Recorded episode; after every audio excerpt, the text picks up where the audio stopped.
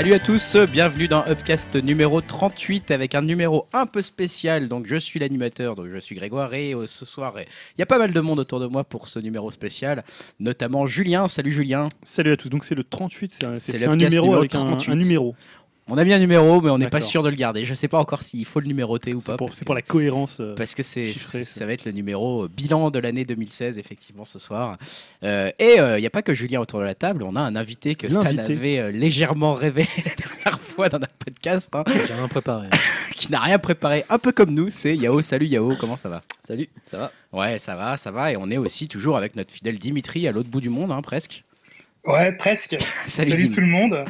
Salut Yao. Euh, ouais, Salut. je suis un peu étonné parce que je pensais que, euh, vu le message de, de Stan, je pensais que ça allait être chaton pute, mais j'ai dû me tromper. ah, il l'avait bien teasé quand Il même. avait bien teasé, c'était un bon teasing. Merci encore à Stan pour son intervention dans le dernier podcast. Et on va tout de suite commencer ce numéro euh, 38, du coup, en podcast spécial, podcast un peu hors série, puisque c'est un bilan de l'année 2016. Et on va commencer. C'est original ça. Ouais, hein, on est comme Ah, ça. On va pas faire un autre truc en même temps. Qu'est-ce que tu veux qu'on fasse C'est pas, mais Mais Il fallait y réfléchir avant, Julien. C'est trop tard vrai, maintenant. Non mais d'ailleurs, euh, oui, on n'a pas dit qu'on avait des commentaires sur le, a- on en a. sur le site, mais surtout il y avait, euh, donc on avait la dernière fois Pikachu.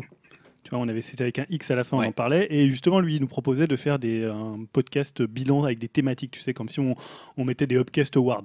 Ça serait pas Voilà. mal. On Ouais. l'a pas fait. On n'a pas réussi à, se, à trouver suffisamment de temps pour, euh, pour mettre des awards suffisamment bien faits pour être très Voilà. honnête. Donc on Mais- va juste euh, On pourra y réfléchir dire pour ce qu'on a aimé de façon. Oh, on, a, on quand même des belles listes. hein. On a des belles listes. Ouais. Mais bon, ça risque d'être un on n'a petit pas peu les prix un peu, improvisé, un peu. Un peu. Donc on peut pas envoyer un prix en un truc en métal ou un truc en verre euh, à notre meilleur film ou à notre meilleure série ou un truc comme ça quoi. Allez, on va commencer avec la partie divertissement.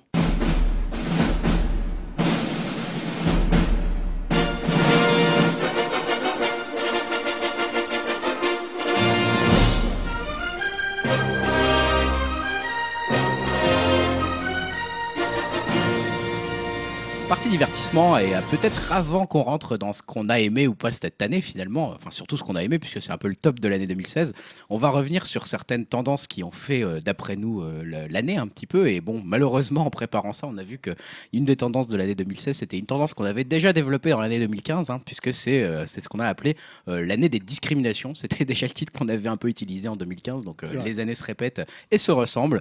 Et cette année, ça a été particulièrement riche hein, en termes de discrimination dans le divertissement en général. Et ça a commencé avec un secteur dont on parle assez peu ici. hein, c'est le secteur de la bande dessinée, hein, puisque vous vous souvenez peut-être que, bah, au niveau des nommés pour le Grand Prix du Festival d'Angoulême, on avait 30 nommés qui étaient tous des hommes. Et ça avait fait sa petite polémique euh, à l'époque. Alors bien sûr, après, euh, ça s'était un petit peu rétabli, mais il y avait eu quand même une certaine polémique même sur euh, Twitter avec le hashtag WomenDoBD qui avait un peu fait bouger les choses. Et il y avait eu un petit peu une marche arrière dans un communiqué de l'organisation du Festival d'Angoulême qui, allait, qui a ensuite introduit des nouveaux noms euh, d'auteurs ES euh, dans la liste des sélectionnés. Alors c'est pas tout, hein, dans l'année des discriminations, euh, on a eu, ça a commencé avec Angoulême, mais ça a continué largement dans l'année, euh, puisqu'on a eu euh, nombreuses études euh, sur euh, notamment comment ça se passait à Hollywood, hein, sur euh, la répartition des dialogues entre les personnages, sur les salaires, etc. Et toutes ces études ont conclu, vous l'avez compris, à la même chose, c'est que les personnages masculins et féminins, euh, bah, il y avait une forte discrimination euh, à l'égard des personnages féminins qui avaient beaucoup moins de dialogue euh, que, que les hommes. Euh, il y avait également Jennifer Lawrence qui, au même moment que cette étude, avait dénoncé euh, les inégalités salariales persistantes dans l'industrie. hein. On l'a dit qu'elle avait, euh, qu'elle avait dit, elle avait dit à l'époque, c'était je crois février-mars, que j'ai- vu à quel point j'étais J'étais moins payé que les chanceux porteurs de beats, je cite. Donc on aurait pu le citer dans le clash des phrases presque cette phrase. Donc euh, donc voilà, on a on également Nathalie Portman et là pour le coup c'est très récent puisque c'est en fin d'année. Donc vous voyez que ça ne s'est pas amélioré entre mars et la fin d'année, puisque en décembre, Nathalie Portman a repris un petit peu euh, cette chose-là. Alors, pas spécifiquement sur, le salaire, mais plutôt sur euh, l'intérêt des rôles pour les femmes, hein, dont on avait également déjà parlé en 2015. Elle a refait une saillie là-dessus en disant que bah, malgré, voilà, effectivement, on pouvait voir qu'il y avait plus de personnages badass, plus d'héroïnes dans les, dans les grosses productions Hollywood, mais que néanmoins, c'était quand même euh, un grand rôle Les grands rôles féminins n'étaient pas florissants et qu'elle continuait à dire que c'était rare d'avoir une personnalité féminine centrale dans un film et que ça devenait difficile pour une femme de trouver des rôles intéressants à Hollywood. Dans les autres types de discrimination, on a eu encore pas mal d'affaires en 2016 sur le whitewashing. hein. notamment, on avait parlé à l'époque pas mal de Scarlett Johansson, qui aurait été rendu éventuellement plus asiatique pour l'adaptation de Ghost in the Shell, hein, dont on avait vu, on avait commenté les trailers il n'y a, pas longtemps. Et puis, bah, on se souvient euh, qu'on avait parlé de Gods of Egypt d'Alex Proyas, euh, de, Exodus de Ridley Scott. Hein. donc voilà, il, il, déclarait de façon assez claire qu'il ne pouvait pas vendre un film avec un Mohamed je ne sais quoi, hein, je cite Ridley Scott. On se souvient également de, du casting de Tilda Swinton pour The Ancient One dans Doctor Strange, qui est assez récent pour le coup, qui avait aussi fait une polémique, hein, puisque normalement The Ancient One, rappelez-vous, est un personnage, un homme asiatique, et là donc on passe à Tilda Swinton, qui n'est pas vraiment un homme asiatique. Donc ça avait fait son, petit cas aussi. Et enfin, euh, enfin, euh, je n'ai pas fait le tour, hein, je ne vais pas être euh, exhaustif dans ma liste de, tout ce qui s'est passé en termes de discrimination dans l'année 2016 sur le secteur du divertissement, mais bon, peut-être la chose dont on a finalement le plus entendu parler, c'était les Oscars, hein, les Oscars en 2016 puisque bah encore une fois, j'ai envie de dire c'est régulier hein, quand on a des problèmes de discrimination aux Oscars, on en entend souvent parler et cette année ça a été quand même bah, plus fortement médiatisé. C'était la seconde année consécutive où aucun, acteur, aucune actrice de couleur n'était nommé aux Oscars. Et euh, ça avait entraîné euh, bah, déjà un hashtag, hein, Oscar So White, euh, qui avait déjà été utilisé en 2015 et qui a été réutilisé en 2015 et en 2016, pardon. Et puis surtout, bah, la, cérémonie avait été boycottée par certains acteurs, réalisateurs, artistes. Spike Lee, Spike Lee notamment, qui avait initié justement ce, ce hashtag et cette, cette prise de conscience un petit peu. Puisque bah, il avait établi que bah, il y avait 71,5% des, des nominations qui étaient des hommes blancs. 20,43% pour des femmes blanches et seulement 6,99% pour des hommes de couleur. Voilà, bon, après on avait également entendu parler de Jada Pinkett Smith et euh, de Will Smith, je crois, qui avait également boycotté la, cérémonie des Oscars. Donc euh, voilà, année, première tendance que moi j'ai retenue de mon côté, c'était euh, une année, on va dire, encore une fois, comme 2015, 2016, année basée, année avec beaucoup de discrimination dans le secteur du divertissement. En, gros, si t'es une vieille femme, femme noire qui fait de la BD, faut pas, t'as qu'une chance. ah ouais, non, il faut pas faire de BD en plus. Quoi. vraiment une chance de plus. Quoi. Ouais, exactement. Donc, euh, dans les autres tendances, je vais peut-être passer la parole à Dim. Euh, Dimitri, toi, tu vas nous parler de choses euh, peut-être un peu plus positives. J'avoue que je ne sais pas, comme on n'a pas préparé des masses. je... ne sais pas non plus. je crois que tu voulais nous parler un peu de super-héros et de comics. Ouais, voilà. Bah, après, c'est pas trop étonnant, mais 2016, bah, comme je pense 2015 voire 2014, c'était encore un peu une année euh, euh, placée sur euh, le thème du super-héros. Il y a eu quand même pas mal de films de comics, enfin, tirés de comics, par exemple Batman vs Superman, Civil War, Deadpool, X-Men, Doctor Strange, Suicide Squad et, d'autres. Donc au niveau commercial, pratiquement tous ont été des succès, mis à part éventuellement X-Men Apocalypse. Ah oui, il a Ça n'a pas été non plus un bide total. Et même les Batman et... Bah, même Batman, ça a bien marché en fait. Ah malgré les critiques et tout D'accord. Ah oui, ça cartonne. Suicide Squad, malgré les sales critiques, euh, ils ont super bien marché, quoi. Mais bon, après, dans le cas de X-Men, c'est peut-être pas plus mal que ça a un peu vidé, parce que selon les dernières rumeurs, euh, la Fox a quand même envie de, de rebooter la, oh licence. il faut juste qu'il s'arrête en fait. Hein, s'arrête. Ouais. après, on aura peut-être un peu de nouveauté de fraîcheur. Hein, on sait jamais. Il y a quand même pas mal de mutants. Hein. Et vu que tu disais des choses, euh, c'est à quand le reboot de Spawn? Parce que euh, t'en parlais tout à l'heure, Greg, mais tu sais, par rapport aux discriminations, je me rappelle de Spawn quand il est sorti. ouais. Par rapport aux comics, dans le comics, ils sont quasiment tous noirs et dans le film, c'était C'était pas le cas. C'était pas le cas, ouais. C'était pas vraiment le cas. Vous avez beaucoup de personnages. Sans prévision, quand même. Spawn ah sans prévision, hein, ça pourrait être pas mal qu'il le refasse parce que. Parce qu'il était vraiment bah, pourri. Hein, ouais. je crois que c'est encore euh, l'auteur d'origine, Todd McFarlane, qui. Euh, qui lâche pas l'affaire. Qui, euh, qui va le faire, et je crois que c'était déjà lui qui était plus ou moins à la base du, du premier film. bah ouais, je m'en rappelle que ça. Tout le monde se rappelle, ouais. pour les bonnes raisons. C'est ça. Sa phrase disait ouais ça va, ça va défoncer Batman et tout. Ouais, c'était une belle croûte. c'est clair que Parce qu'il y avait deux qui étaient en préparation d'ailleurs en plus. Ah bah putain. Ouais mais alors du coup, du coup ils ont eu. ouais, ouais, cette scène. Du coup, à part Apocalypse, à part X-Men Apocalypse, euh, ça a été euh, plutôt un succès pour l'ensemble des, ah, films de super-héros cette année. Même, même Ant-Man? Mais c'était pas cette année. C'était pas cette année. Bah, ah, bah, c'était 2015. Ok, ouais, autant pour moi. Marché, il a bien marché ouais, aussi. Et même il a bien marché, ok. Bon. Ouais, tu vois. Je n'ai rien dit certains succès euh, sont surprenants comme Deadpool euh, avec son budget modeste et sa, classification R. mais qui est bien rattrapé quand même par la popularité du personnage et un bon bouche à oreille. le film fait même des émules, notamment avec Logan qui va sortir au mois de mars, qui lui aussi est un petit budget et qui risque d'être pas mal violent. ce qui est étonnant aussi, mais à l'inverse, c'est le succès de BVS et de Suicide Squad, hein, comme je disais parce que ces deux films-là, euh, c'est un peu le contraire de Deadpool euh, au niveau du bouche à oreille. Euh, c'était bien catastrophique. Ah ouais, c'est des croûtes. Hein.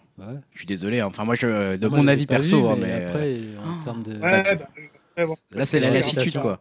Entre Batman versus Superman, X-Men Apocalypse, Suicide Squad, et bon, peut-être dans une moindre mesure Captain America Civil War, c'était quand même un peu l'année des croûtes au niveau des super-héros. Bon, je sais que Captain America Civil War, t'es peut-être pas d'accord, Dim, là-dessus, mais, euh, mais en tout cas, au moins, au moins Batman versus Superman, X-Men Apocalypse et Suicide Squad, c'était quand même euh, un niveau, on a atteint euh, là, quand même, les abîmes du, film de super-héros, j'espère, quoi. Mais bon, ça, ça, marche toujours, tu vois, parce que ça fait quand même un petit moment, même au sein de notre podcast, qu'on essaye d'anticiper un peu la fin de cette mode. Je me rappelle déjà qu'à l'époque, c'est clair, bah, tu Greg, ouais, tu, tu prédisais le, le beat de Ant-Man et moi celui des 4 Fantastiques et euh, tu vois, ça date pas d'hier, quoi. Ah, ceci dit, on avait aussi, on avait aussi prédit le, le beat, enfin personnellement le beat de Jurassic World. De Jurassic je trouve qu'on est assez bon en prédiction. On devrait peut-être se spécialiser dans la prédiction parce que tout ce qu'on dit, c'est l'inverse exactement qui se produit, donc on devrait y aller. Quoi. Les 4 fantastiques, vous avez... Les 4 fantastiques, ça a bien, ça a bien bidé, ça pour le coup. Ouais, ça pour Il n'y a que toi, Dim, qui est pas mauvais dans le coup. C'est peut-être le seul film euh, qui a vraiment bien bien bidé euh, depuis, on va dire, la mode des super-héros. Moi j'étais sûr, attends, Ant-Man, un mec qui, devient une, une fourmi, euh, c'est de la merde, bordel. Pourquoi ça a pas bidé Apparemment c'était pas trop mal. Ah, mais le film est pas c'est pas mal, je l'ai pas vu. Le film est sympa, quoi. non, le film est bon, il vaut ce qu'il vaut, hein, c'est pas non plus un chef-d'œuvre, mais ça, c'est une petite comédie assez sympa, quoi. Donc, euh, par contre, au niveau interne, le studio qui a l'air de moins bien se porter, euh, c'est bien sûr euh, bah, Warner Bros avec DC Comics. Je pense que même voilà que le genre n'est peut-être pas encore prêt à couler avec Marvel, mais pour DC c'est une autre histoire parce que les films, pour l'instant, bon bah voilà, comme on a dit, c'est un peu mal monté, voire sacrifié au montage pour une meilleure distribution au ciné, pour ensuite en être en format long en vidéo. Il y a pas mal de désaccords entre aussi entre les équipes artistiques et producteurs on l'a déjà dit, mais les producteurs euh, essaient euh, tant bien que mal de raccrocher les wagons par rapport à Warner et essayent de créer un, univers partagé sans véritable fil conducteur et de background de personnages. Donc euh, voilà quoi, là c'est ce que je viens de dire, l'univers partagé, c'est pour moi on va dire la grosse tendance d'Hollywood en ce moment, avec, enfin au-delà même des super-héros. Mais bon, je pense que je reviendrai euh, sur ça tout à l'heure. Je te laisse peut-être la parole euh, à Greg ou à quelqu'un d'autre. Ouais, je vais, je vais reprendre la parole. Je ferai juste un petit note à bene. Je sais pas si tu compteras en reparler tout à l'heure, mais sur le Doctor Strange, quand tu parles des, justement des films de super-héros, euh, de mon côté, c'est vrai que je dois avouer, pour le coup, je l'aurais classé peut-être un peu avec Deadpool dans les, dans le, vers, le, vers l'espoir d'un renouveau, quoi, dans cette, un peu dans cet espoir de franchise de super-héros. On n'arrête pas de se taper des films où maintenant on comprend plus rien parce qu'ils sont montés avec les pieds. Euh, Doctor Strange m'a laissé pour le coup l'impression d'un, d'un, vrai, enfin voilà, une, vraie nouvelle série, quelque chose où on ah. osait faire des nouvelles choses. Bah, justement, excuse-moi, parce que justement, moi j'en ai vu aucun pratiquement cette année. Et c'est quoi qui fait finalement que Doctor Strange ou Deadpool sont différents des autres de Batman vs ah, Superman Parce que c'est des origin story justement et qu'il n'y a pas besoin d'avoir vu euh, 15 films avant pour pouvoir bien comprendre le film. Et, Puis l'ambiance aussi. L'ambiance, alors déjà Deadpool par son ambiance assumée, euh, voilà, graveleuse, à la con, un peu, un ouais, Deadpool, je comprends l'idée, il prend un peu le contre-pied des, des pour, euh, il est méta aussi. Euh. Pour, pour Doctor Strange, c'est l'univers parce qu'on n'est pas face à des pouvoirs spéciaux, enfin on n'est pas face à des, à des, super pouvoirs, on est face plus à de la magie, presque. Donc c'est presque une autre catégorie de films. Et en plus, bah... C'est là aussi où ils sont forts, Marvel Studios c'est que généralement leur politique c'est de, de, faire un film de origin story à la Doctor Strange et enchaîner avec un film, euh, on va dire plus dans la continuité des autres, euh, où il faut avoir suivi plus les, euh, les 10-15 films d'avant, et après re-enchaîner avec une origin story, etc. Quoi. Donc ils arrivent quand même à capter un peu tous les publics, et peut-être voire même à faire accrocher des, wagons à certains spectateurs euh, qui connaissaient pas l'univers avant. Quoi.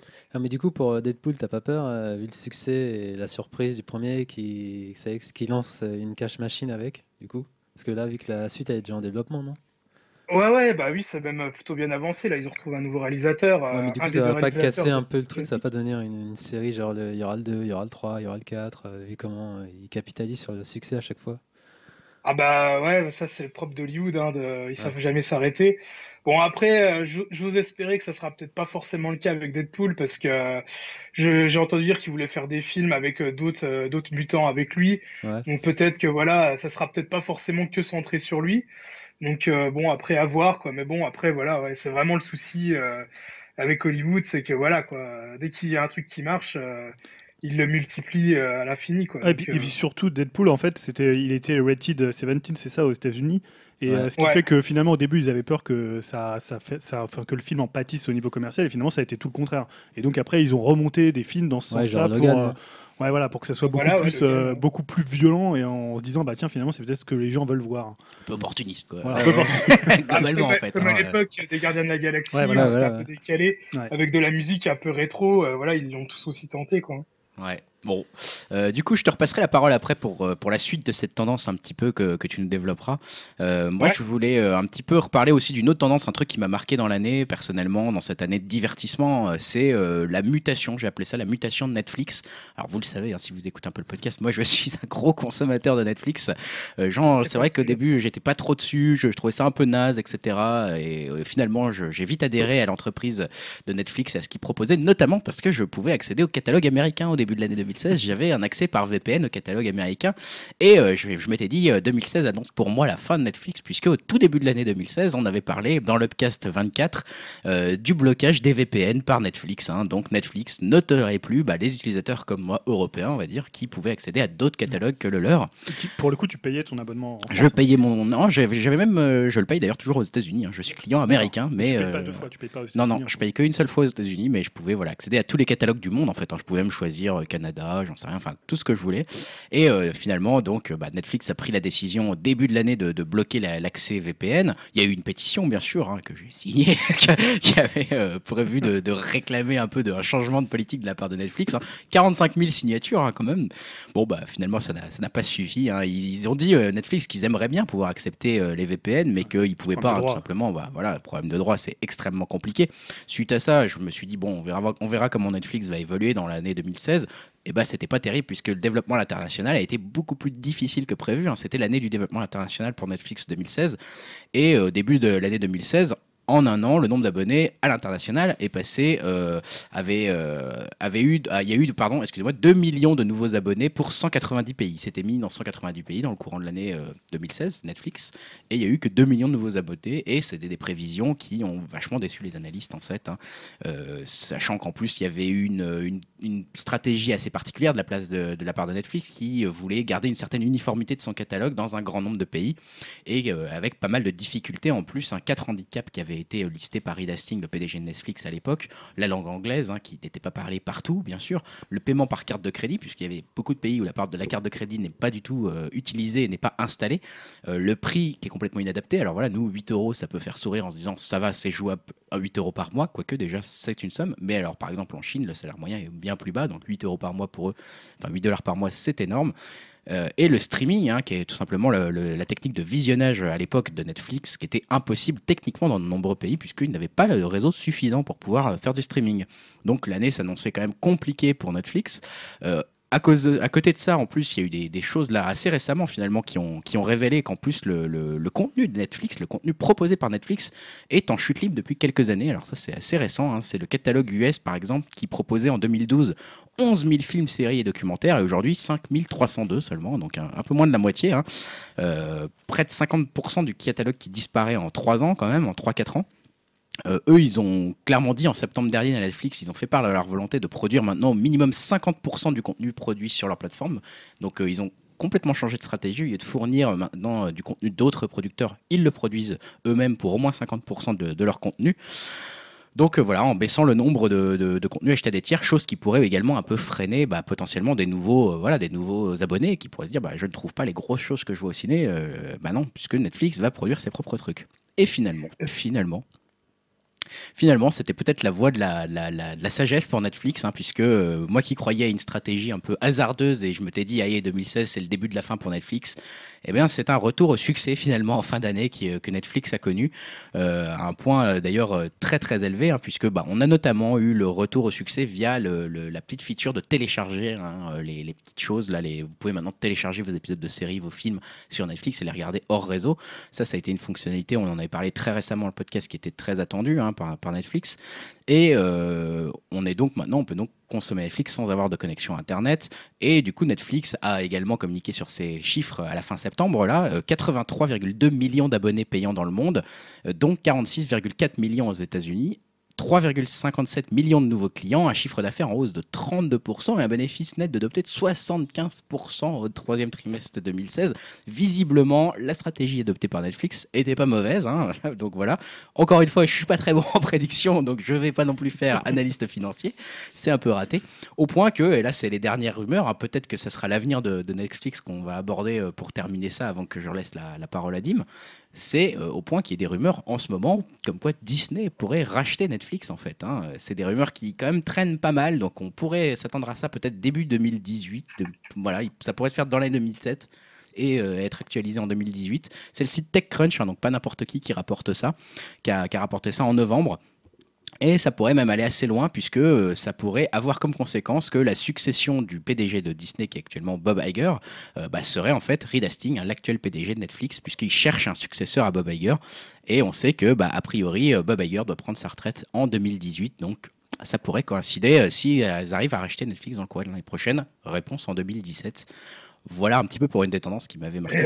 Du, coup, pour Netflix, euh, je trouve que enfin 2016 en France, c'était la folie. Quoi. Ah le catalogue, il s'est vraiment euh, gonflé. Euh, et je trouve qu'il a plus trop à envier avec le catalogue américain. Quoi. Bah, il est encore plus impressionnant aux États-Unis, ça c'est sûr, mais c'est vrai que au début de l'année 2016. J'ai regardé il n'y a pas longtemps le, catalogue américain, bah, j'ai pas non plus été époustouflé quoi. C'est vrai par rapport à ce que nous on a. Quoi. Non, mais c'est vrai que c'est plaisant. Il y a eu des, beaux efforts de fait. Maintenant, euh, je, me retrouve quand même souvent à hésiter euh, à quoi regarder sur Netflix tellement il y a de choses. Euh, donc c'est plutôt prometteur. On va voir comment ça va se passer en 2017 et on va voir s'ils vont être achetés par Disney ou pas. Bah, justement, moi j'ai un petit point parce que tu parlais de Disney, ça fait une transition. C'est voilà, moi je vois moins de films, on va dire. Enfin, les films que je vois le plus, c'est les films d'animation. Et voilà, moi j'ai trouvé que cette année, c'était un peu. Il y a pas mal d'années où finalement Disney, ils étaient un peu dans l'ombre de Pixar. Euh, bien sûr, il y a plein d'autres studios qui font, euh, qui font de l'animation, mais c'est toujours euh, Disney quand même et Pixar qui vont un peu cristalliser tout ce qui va se faire sur une année. Et je trouve que cette année, alors c'était peut-être moins le cas en 2015, puisqu'on a eu, je crois qu'il y avait Vice Versa et, et, comment, et le voyage d'Arlo. Mm. Même si voilà, c'était. Le voyage d'Arlo a moins marché que Vice Versa. A moins marché, bon, il a une, une, genèse un peu, un peu compliquée. Mm. mais j'ai trouvé que cette année, voilà, Pixar était très en retrait. Je trouve que ce qu'ils annoncent sur les années à venir, c'est toujours pas mal de suites. Et ce qu'ils font de pire, c'est quand même les suites. et cette année, bon, le monde de Dory, c'était pas quand même. Oh, Toy Story. C'est l'exception. Ouais, à part Toy Story, ouais. Mais moi, j'ai un peu peur pour le 4 parce qu'ils avaient quand même bien bouclé avec ouais, ils euh, avaient dit en plus qu'ils voulaient pas y revenir et c'est vu le succès du milliard de dollars rapporté par Toy Story 3. Ouais, tu peux le dire en fait, t'as peur de Cars 3 quoi. Bah ouais, on peut le dire. bah ouais, non mais ça on peut le dire cash sur la, sur la table. Tu vois même les indestructibles, moi j'adore le premier mais de faire un 2. Ah, il y a une suite euh, Ouais, alors, je crois que c'est 2018 il me semble. On a le temps mais elle est, elle est déjà C'est vrai que t'as raison, c'est des suites suite suite sur suite, mais, il y a pas mais de tu vois bah, Alors s'il y en a un qui est je sais plus comment il s'appelle mais il y en a un pour je crois pour 2017, mais c'est surtout que à l'époque on disait bah voilà, est-ce que euh, Pixar va réussir à sauver artistiquement Disney quand euh, John Lasseter était arrivé un peu presque au chevet de Disney qui sortait d'une euh, bah, d'animation quand même les années 90 ça a été assez quand même terrible même les débuts des années 2000 et puis on va dire que depuis euh, La princesse et la grenouille surtout Réponse qui ont vraiment un peu relevé le niveau. Et là cette année moi j'ai trouvé Zootopie vraiment bien au-dessus d'un film comme Dory. On en reparlera bien sûr. ah c'est vrai j'ai oublié il y avait Dory ouais, et Dory c'était pas génial il n'est pas resté dans les mémoires hein, cette année hein. Bah, c'était ouais, c'était un peu tiré sur la corde du premier. À l'époque où le monde de Nemo quand même, enfin tu ah, l'impact qu'a eu le monde de Nemo avait été extraordinaire. Alors que là, le monde même si c'est pas mon Pixar préféré, ça restait quand même un, tour de force technique et ça restait aussi un tour de force artistique mm. et dans l'originalité. Là, voilà, il tire un peu sur la corde et quand tu vois un Zootopia à côté, même techniquement, et tu me parlais de, moi j'ai pas encore vu Vaiana, mais techniquement apparemment c'est vraiment. Vaiana, au moins techniquement, on n'est pas d'accord sur le film, on en parlera peut-être tout à l'heure, mais voilà, je trouve que maintenant j'ai l'impression qu'ils sont presque au-dessus euh, de ce que fait Pixar et c'est un peu Pixar qui va devoir, devoir, retrouver un nouveau souffle. Et même on avait vu, Rebelle avait été assez critiqué, Monstre Academy, c'est pas une suite non plus euh, ah qui va rester dans les mémoires. À part Vice Versa, qui était un peu le seul qui avait quand même, je trouve, réussi à, bah, qui était une belle réussite. À revenir un peu sur le devant de la lumière. En plus, c'était vraiment un thème intéressant. C'était un truc très très mm. Pixar. C'était hyper original. Mais voilà, là, ce qu'ils ont fait cette année et ce qui s'annonce pour eux. bah, Disney a bien réussi à absorber Pixar, quoi, dans le sens premier du terme. Ils ont pris la substance de Pixar, ils se la sont adaptés et ils en, sont, ils en ressortent grandis. Mais il faudrait que Pixar. donc, ça, euh, c'est dû à John Lasseter, selon vous? Bah, en tout cas, euh, ouais, ou à l'intelligence, ou à l'intelligence de Disney de, récupérer la tête pensante de Pixar. Et finalement, avant, on a l'impression que c'était Pixar qui était au chevet de Disney. Maintenant, tu as l'impression que c'est un peu eux qui peuvent les toiser. Euh. Hmm. Bah, clairement, ouais. toi, même à l'époque, La Reine des Neiges, ça reste quand même un succès énorme, hein, quoi qu'on pense du film. Ah bah bien sûr. Et euh, voilà, c'est un succès Disney, quoi. Ouais. Donc voilà, cette année, j'ai trouvé que vraiment ils étaient encore en retrait Pixar. On verra si on verra sur 2017, mais. euh, Je, je sais, du coup, c'est Cars 3 leur film de 2017 pour Euh, Pixar. je crois qu'il y en a un autre, je crois qu'ils il y en en a ont un deux, autre. Il me semble qu'il y en a un autre, ouais, j'avais vu une bonne annonce, je crois. On va dire ça pendant que. Bon. Toi, tu vérifies. Du coup, Je Dim, je te repasse la parole pendant que Julien vérifie ça. Euh, pour compléter Ouais, un petit peu ta, ta Donc, tendance de euh, l'année. Ouais, voilà, donc euh, pour moi, la plus grosse tendance, euh, c'est ce que je disais tout à l'heure, c'est euh, tout ce qui est euh, univers partagé. Quoi. Je pense que tous les, les gros studios euh, hollywoodiens rêvent d'avoir un univers cohérent euh, et à décliner à foison euh, dans différents films, comme le fait Marvel Studios, et qui, selon moi, Marvel Studios le fait très bien, comme je disais tout à l'heure. Et euh, tous les gros studios ont commencé à se lancer dans ce modèle. Donc il y a Legendary Studio avec euh, Godzilla et King Kong, hein, comme on avait pu l'évoquer Ah récemment. ouais, c'est vrai. Mon Dieu. le crossover, what the fuck. Ouais, ça vous avait bien fait halluciner hein, avec euh, notamment la taille de King Kong euh, dans le trailer de Kong. Ah oui, ouais. Ils ont fait exprès de faire beaucoup plus grand pour qu'il puisse affronter euh, Godzilla. Euh, Il y a aussi Universal avec les films de monstres, hein, donc on en a Ah oui. parlé aussi récemment. La momie, là, tout ça, là? Voilà, ah ouais, la momie, le premier film hein, après Tom euh, Cruise. Laissez louper de Dracula C'est Untold. avec Ouais, Tom Cruise, ouais, ça C'est va devenir qui- un. C'est le premier film Tom d'un ouais. univers euh, partagé, Oh mon dieu. Ouais, voilà, ça peut être le Nick Fury de- des films de monstres, hein, parce que on peut voir euh, l'homme invisible ou Frankenstein, le loup-garou et compagnie, quoi. Et je pense qu'il y aura forcément un Avengers des monstres, un gros crossover où on les verra tous. Ça va être sympa. Alors là aussi, alors là vraiment un peu plus bizarre, il y a Paramount avec les Transformers qui veulent faire un modèle à la Star Wars avec des épisodes canoniques Oh non. et spin-off. Et euh, il y a un premier spin-off qui est annoncé sur Bumblebee. Voilà. Ah, mais je sais même pas qui c'est, quoi. Ils font Ah, des spin-offs Ah, sur des jaune. Votre joueur, hein, les gars. Ah, tu les as pas vus Bah, je m'en souviens plus, en fait. J'ai Ah, vu le premier, mais après. euh, Bumblebee, c'est le, le jaune. Ah, Ouais, C'est jaunes. ouais. Je me souviens de Megan Fox, quoi, c'est tout. c'est mon seul souvenir de. Il y aura un spin-off sur Megan Fox Ouais, s'il y en a un, je veux bien le voir. Ouais. Donc euh, voilà, je parlais de Star Wars, bah forcément il y a Star Wars avec euh, les spin-offs. Hein. Je sais pas si vous avez entendu parler de Rogue One. spin-off. C'est quoi cette bouse? Je crois qu'on l'a Non, pas mis dans les films de l'année. Et même les Japonais bah, s'y mettent hein, avec des films euh, qui mélangent The Grudge avec The Ring. Oh, Et euh, sans compter euh, les projets cross-média où les univers euh, apparaissent aussi bien dans les séries euh, comme dans les films. hein. Je pense par exemple à So Guerrera qui est apparu dans Star Wars, Clone Wars ou Rebels et là qui est dans Rogue One, Nick Oh Fury qui est dans. Agent of Shield. Ou voire même dans les jeux vidéo, hein. je pense à la news que j'avais faite il y a pas longtemps, des jeux Telltales pour Marvel, Ouais. pour introduire les nouveaux films qui vont sortir. Donc euh, voilà, ça fait quand même pas mal de choses, quoi. Alors, euh, Ah, c'est une grosse tendance, ça. Ouais. Ouais, voilà. euh, je sais que voilà, beaucoup d'entre vous sont bien blasés. Et je pense euh, limite à avoir perdu, euh, Non, non, des gens de goût. perdu dans. Bah, le truc, c'est qu'on. euh, Je sais pas si on peut dire blasé, mais c'est noyé en fait. Oui, Plus c'est le mot vrai, qui me c'est- vient à c'est l'esprit. horrible. C'est genre C'est juste. une t'en as- indigestion en fait. T'en as trop quoi. Dans tout ce que t'as cité, je, je- je- je me dis, mais c'est pas possible. Tu te tapes un jeu vidéo qui annonce un machin, qui reprend le film, où il y a déjà l'autre film, où il y a déjà Non, l'attracteur euh, qui est dans telle série. Faut croire que le public alors, il en redemande. je, pense qu'il y a aussi des BD Ah cross-média. bah ouais, non mais là. Bon, alors, je pense que là, malheureusement, je, peux, je pense que je vais pas me planter, mais si je me plante, tant mieux. J'ai envie de dire, je pense que ça va continuer en 2017 et 2018. Ouais, je pense que ouais. Sauf euh, Je vois incident pas ce qui ou pourrait. euh. Si on prédit que ça continue, remarque, ça peut peut-être s'arrêter, mais je vois pas comment quoi. Les gars, 2017, je peux vous citer euh, Spider-Man, Star Wars 8, Gardien 2, Thor 3, un Wonder. Predator, Logan, Transformers, Kong, Ghost in the Shell, euh, Oh putain. et j'en passe. Donc, euh, Ouais, mais Ghost- ouais, ouais, ouais, on- ouais. on a fait, quoi. Ça, c'est la liste de tes conseils pour 2017 en fait. C'est la liste de la partie conseils de Dimitri. Mais euh, bah, justement, je voulais un peu en conclure là-dessus, comme Ouais. quoi, euh, enfin, je trouve que voilà quoi, euh, je- enfin, ce genre de film, ça plaît euh, forcément à la majorité des gens, vu que ça marche, bah, dont moi y compris. On, va pas se mentir, je suis le premier à voir ces films et à en parler, euh, bah, même, enfin, dans notre dans notre podcast. Euh, mais bon, avant, j'avais quand même l'impression qu'on pouvait quand même plus facilement switcher entre des gros films comme ça et des films à plus petit budget. Et maintenant, j'ai l'impression qu'il y a quand même beaucoup moins de place pour les films à petit budget. Alors euh, peut-être que je me trompe, hein, quoi, mais euh, enfin moi, c'est, par exemple cette année, j'ai vraiment eu du mal à me trouver euh, des films, euh, on va dire vraiment plus modestes, euh, qui m'a qui m'a vraiment botté et qui m'a plu, quoi. J'ai l'impression que tout est noyé dans ce dans ce Ah, genre de film-là. Enfin, on, en parlera tout à l'heure. Bah, je pense qu'on peut, on peut peut-être commencer à en parler. Enfin, je sais pas si tu avais fait le tour de tes, euh, de tes tendances de l'année 2016, toi, Dim, de ton côté? Oh, Oui, oui, plus ou moins. Bah, ça nous fait une bonne transition. ce que moi, j'avais juste la précision sur Pixar. Ouais, ah oui. 2017, il y aura Cars 3. Cars 3. Donc, qui ne sera pas réalisé par John Lasseter. On sait que Cars, c'est vraiment le bébé de John Lasseter. Là, c'est Brian Fee. Et il y aura un autre qui s'appelle Coco, rien à voir avec le film de Gad Elmaleh. Hein. pour le coup, c'est l'histoire d'un petit Mexicain de 12 ans, apparemment, pendant le jour des morts. Ah, d'accord. Peut-être une peut ah, plus originale. peut-être plus sympa, ouais. Et en 2018 j'avais ce titre-là en tête, mais je n'osais pas le dire parce que je, pensais me taper les retrouver, en dire Coco. des films avec Et 2018, c'est Les Indestructibles 2 de Brad Bird. Hein, qui, Donc, quand même des, deux suites et un film original. Et 2019, euh, Toy Story 4. D'accord. De John Lasseter. Ah, c'est lui qui reprend alors. Ouais, c'est lui qui reprend. Il reprend, ouais.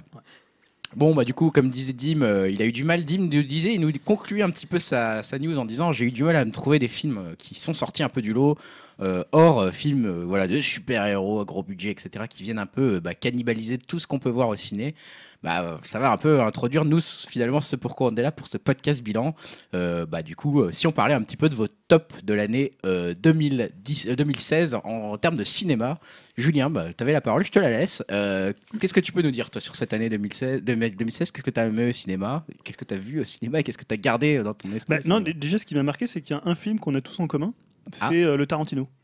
Alors que je pensais pas comment finalement on l'aurait. J'ai vu que tout le monde l'avait mis donc The Hateful Eight hein, qui est sorti euh, bah, au début janvier. Ouais, c'est ça, début janvier. Début de l'année. C'est le premier film de l'année. c'est souvent les films du début de l'année. Tu t'en rappelles un peu moins. C'est un peu le problème dans les tops. Euh, tu essaies de. C'est quoi Il y en a eu un autre hein, comme ça. Mais... Et ouais, moi donc c'est plutôt un Tarantino que j'ai apprécié. donc encore un deuxième western pour le coup très très différent de, de John Go. Euh, beaucoup plus posé, beaucoup plus calme. Euh, donc moi je l'avais vu, donc c'était en 16, 16 mm. Donc au cinéma, tu avais un cinéma à Paris qui le diffusait, on en avait parlé, euh, on en avait parlé à l'époque. c'est un film qui prend son temps, qui, mm. voilà, qui pose bah, vraiment. 3 heures, quoi. Ouais, 3 heures. Alors, Tarantino dure, dure, souvent assez longtemps. Musique assez exceptionnelle, quelques scènes, euh, scènes d'ouverture absolument géniales. Ouais, Ennio Morricone qui fait la musique. Avec sa musique, ouais. Mm. Et la musique, pour le coup, qui a fait un score original, hein, puisque souvent Tarantino, il, prend, il reprend des musiques. Euh, moi, je l'ai trouvé vraiment très, très réussi, euh, très bien posé dans les personnages. pas trop long. Alors après, j'avais lu quelques critiques comme ça sur le fait qu'il soit, qu soit un peu long. Moi, j'avoue que je l'ai mis hein, dans ma liste aussi, comme tu le disais, c'est le film qu'on a tous les quatre sélectionnés. Euh, peut-être c'est notre top, notre top 2016, euh, je moi, sais pas. Moi, c'est le meilleur à titre personnel, c'est mon top numéro 1. Toi, c'est ton numéro 1. Ouais. Moi, voilà, je l'ai mis en me disant que c'était effectivement un des très bons films que j'ai vu cette année en 2016.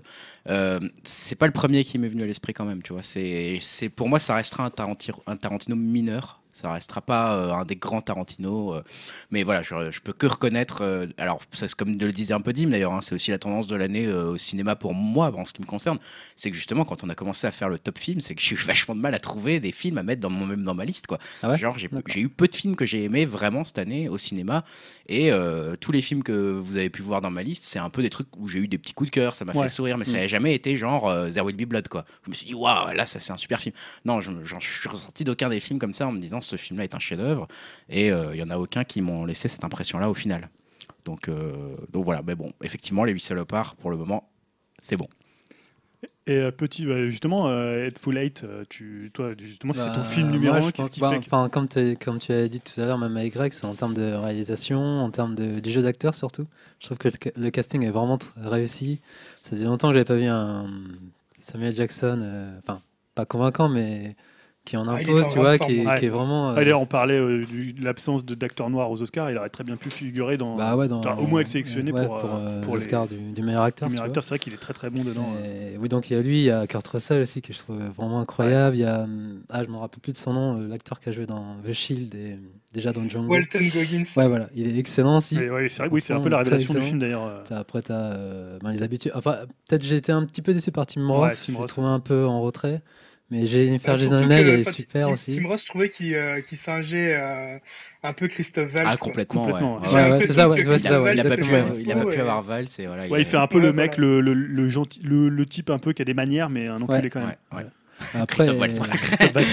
De toute façon, on peut en parler de tous les acteurs ou? Euh, Je sais pas. Non, non, on va éviter. On évite, on évite. On sait pas qui l'a vu ou pas. D'accord pour rajouter un tout petit truc sur euh, Hateful Eight, euh, j'ai vraiment énormément aimé au cinéma, euh, mais j'ai quand même une petite méfiance parce que j'ai peur que ça me fasse un peu comme Django Unchained où j'avais aussi adoré au cinéma Et je l'ai revu euh, une Mm. fois en Blu-ray. Possible. Et bizarrement, ça m'a un peu moins convaincu en- au deuxième visionnage, quoi. Ah ouais? Alors, euh, je sais pas si ça, ça va me faire ça pour. Bah, euh, moi, en tout cas, j'ai revu récemment en Blu-ray et toujours le même effet. J'étais toujours, j'avais peur justement par rapport au dénouement du film vu qu'on tu le connais, quand, ouais. quand- Ouais. quand on le connaît.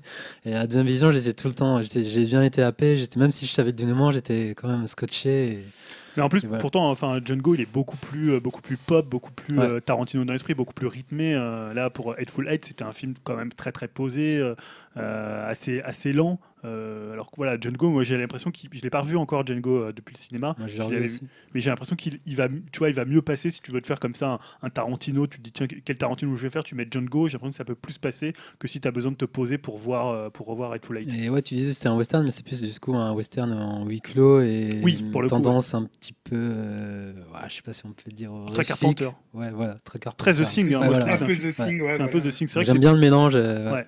C'est vrai que c'est plus un huis clos finalement qu'un vrai western avec et c'est pour ça que l'utilisation du 16 mm il peut être aussi un peu limité à ça. Euh, alors c'est vrai que ça, ça, ça, fait- ça fait que les personnages ressortent vraiment sur les, les premiers plans par rapport aux arrière-plans, mais il y a assez peu quand même de paysages par rapport à l'idée qu'on pouvait se faire d'un western en, en 16 mm quoi. Passons peut-être à un autre Ouais. film. On a déjà pas mal parlé de Hateful Eight. Alors, je sais pas si toi, bah, Julien, toi, tu, tu as vu nos listes un petit peu. euh, Tu voulais un peu réagir peut-être à certains des films qu'on a vus. On peut pas tous les lister parce qu'on en a beaucoup qu'on a gardé euh, en tête. Alors, c'est vrai que par exemple, je vois Yao, euh, t'en as cité pas mal euh, dans les films. On en a un en commun, par exemple, c'est Le Dernier Train pour Busan, Ouais, Busan, excellent. qui était un peu la surprise de l'été. Bah, l'été avec The Stranger aussi, bah, deux films coréens qui sont sortis cet été. et- Ouais, qui était, qui était deux bonnes surprises Ouais, cet été. C'est vrai que pour moi, le dernier Très train pour Busan, euh, et- je l'avais.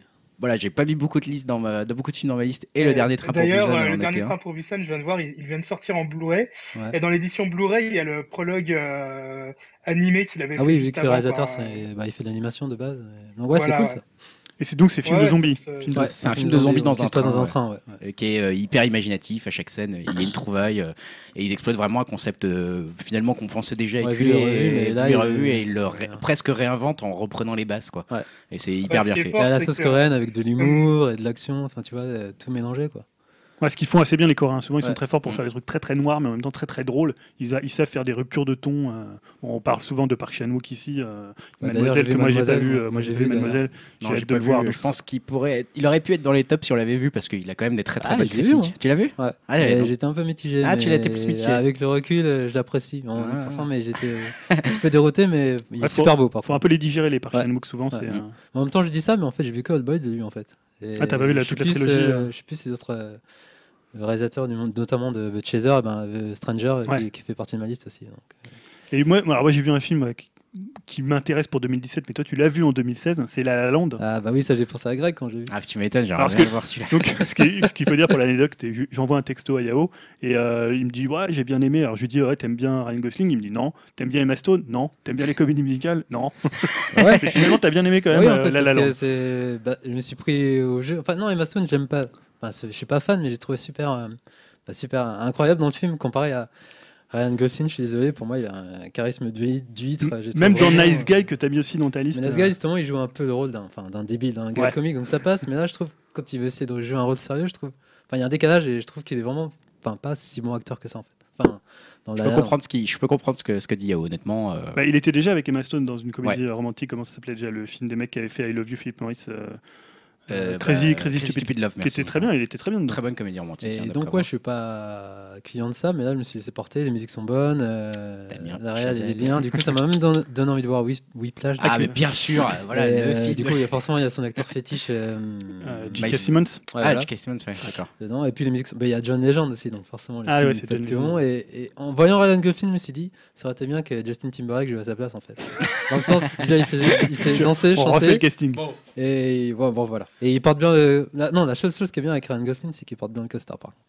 Mais non, mais en fait, je vous le conseille. Même sans euh, costard, il est pas mal. Donc ça, ce sera euh, peut-être notre film de l'année euh, Mais 2017. ça, hein, en, je janvier, je crois. Janvier, ouais. Ouais, c'est début ouais, Je janvier. vous le conseille, ben, je sais que tu vas courir le voir. Ah bah hein, moi je vais courir le voir. Attends, je serai, mais- de- je serai devant la salle de ciné. ouais, c'est une très très bonne surprise. ouais. Et je vois aussi un film qu'on a mis beaucoup en commun, c'est The Revenant. Ouais, c'est ce euh, que j'allais dire. Revenu au début d'année finalement, parce que je crois que c'était au tout début de l'année. euh, Je l'a- l'ai vu aussi, Miracle, Tu je l'as vu pourquoi.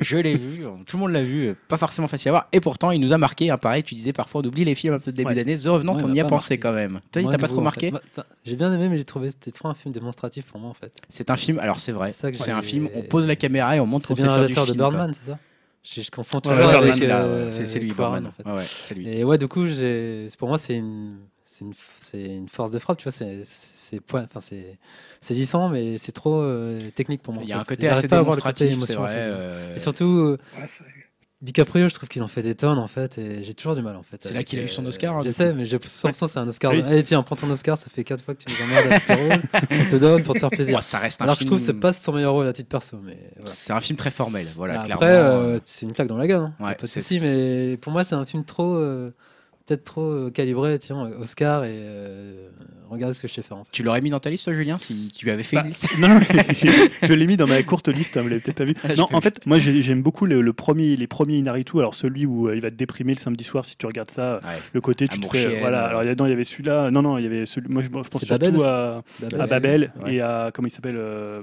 20, euh, 20 euh, Voilà, 21 grammes. 21 grammes. Ouais. 21 grammes. Et euh, je trouve depuis Birdman, Birdman qui marquait déjà un peu quand même un tournant. Là, c'est quand même un film assez différent. Alors moi, je le trouve pas, je trouve pas que ça soit un film parfait, mais je trouve qu'il y a des séquences dedans. Alors on a beaucoup parlé de la séquence de l'ours, beaucoup parlé de la séquence du cheval, qui sont quand même hallucinantes à voir. Des genres de trucs que tu vois quand même rarement au cinéma. Mais j'insiste, hein, c'est du lourd. hein. Rien que la, scène d'ouverture, elle est, elle est monstrueuse. Elle en est fait. incroyable. Mais après, je suis assez d'accord avec toi. Je trouve que c'est un film quand même assez démonstratif, euh, un peu bigot.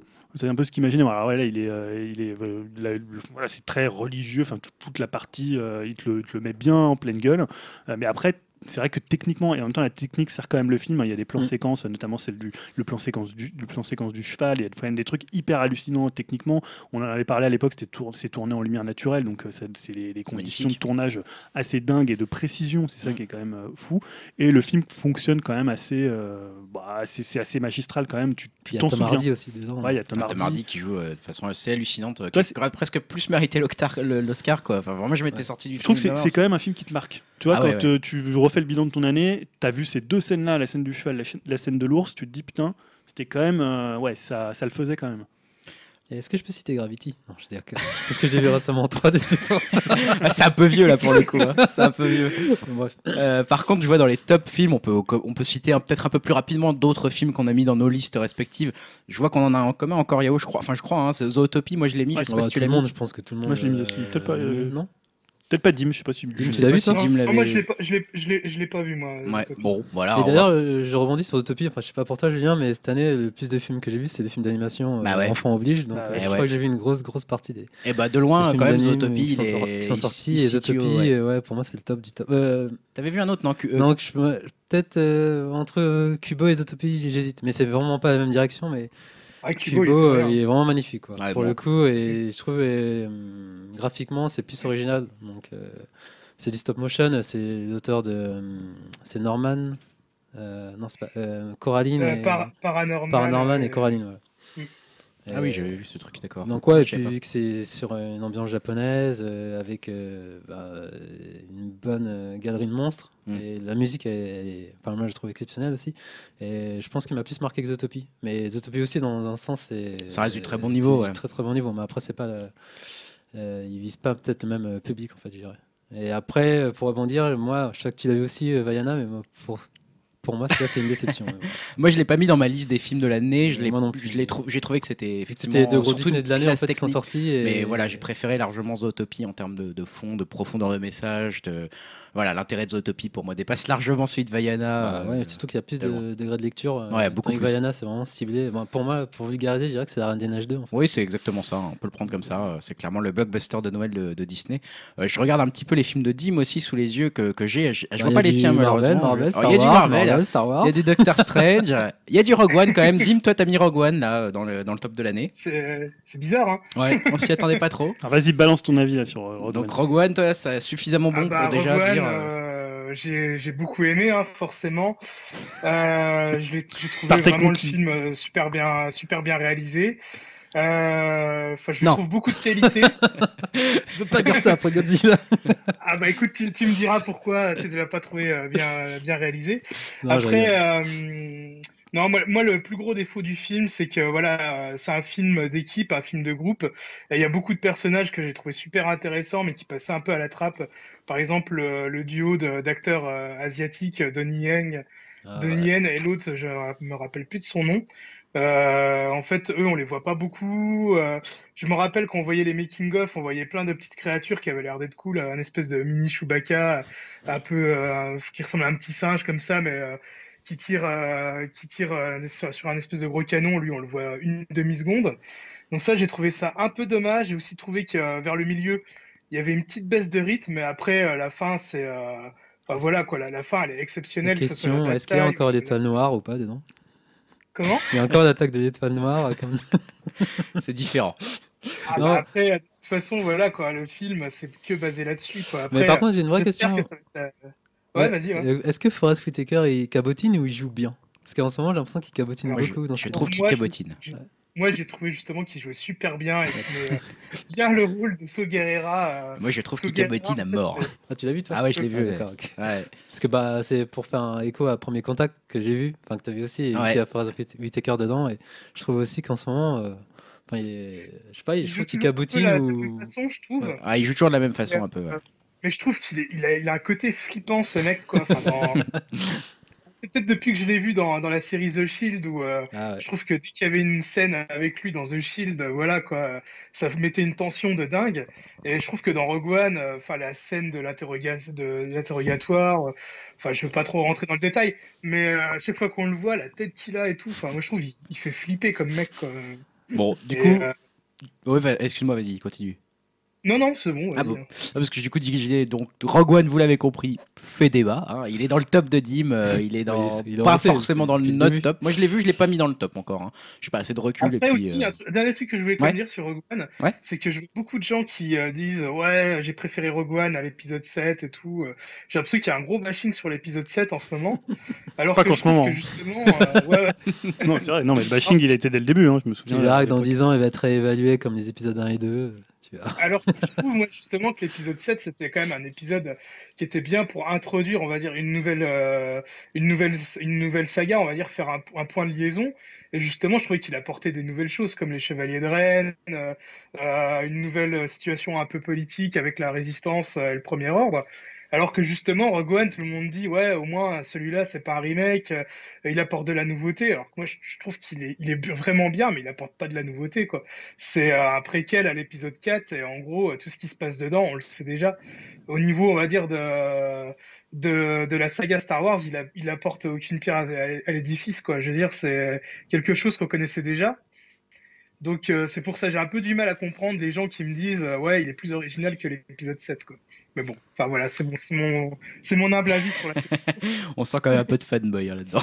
enfin bon. moi, je veux juste passer une dédicace pour Stan. Hein. J'ai vu Five et je trouve que c'est une des meilleures comédies françaises de 2016. Justement, j'allais te demander là-dessus. Je vois dans ton top film Five. Ouais, très bonne comédie, c'est vrai. Avec que... Pierre Ninet. Bah, ah, c'est la même, c'est la même team qui a fait. Euh, euh, comment c'est Casting, voilà. Ah, les, série Casting, ouais, Donc, moi, je trouve vraiment une euh, comédie rafraîchissante et bien timée à l'américaine et qui est très plaisante. Ouais, qui est efficace. c'est vrai que c'est assez efficace. C'est rare qu'on voit une comédie euh, comme ça, euh, pas forcément. J'aurais euh, bien mis Papa au moment 2, mais j'ai pas eu le temps de les voir.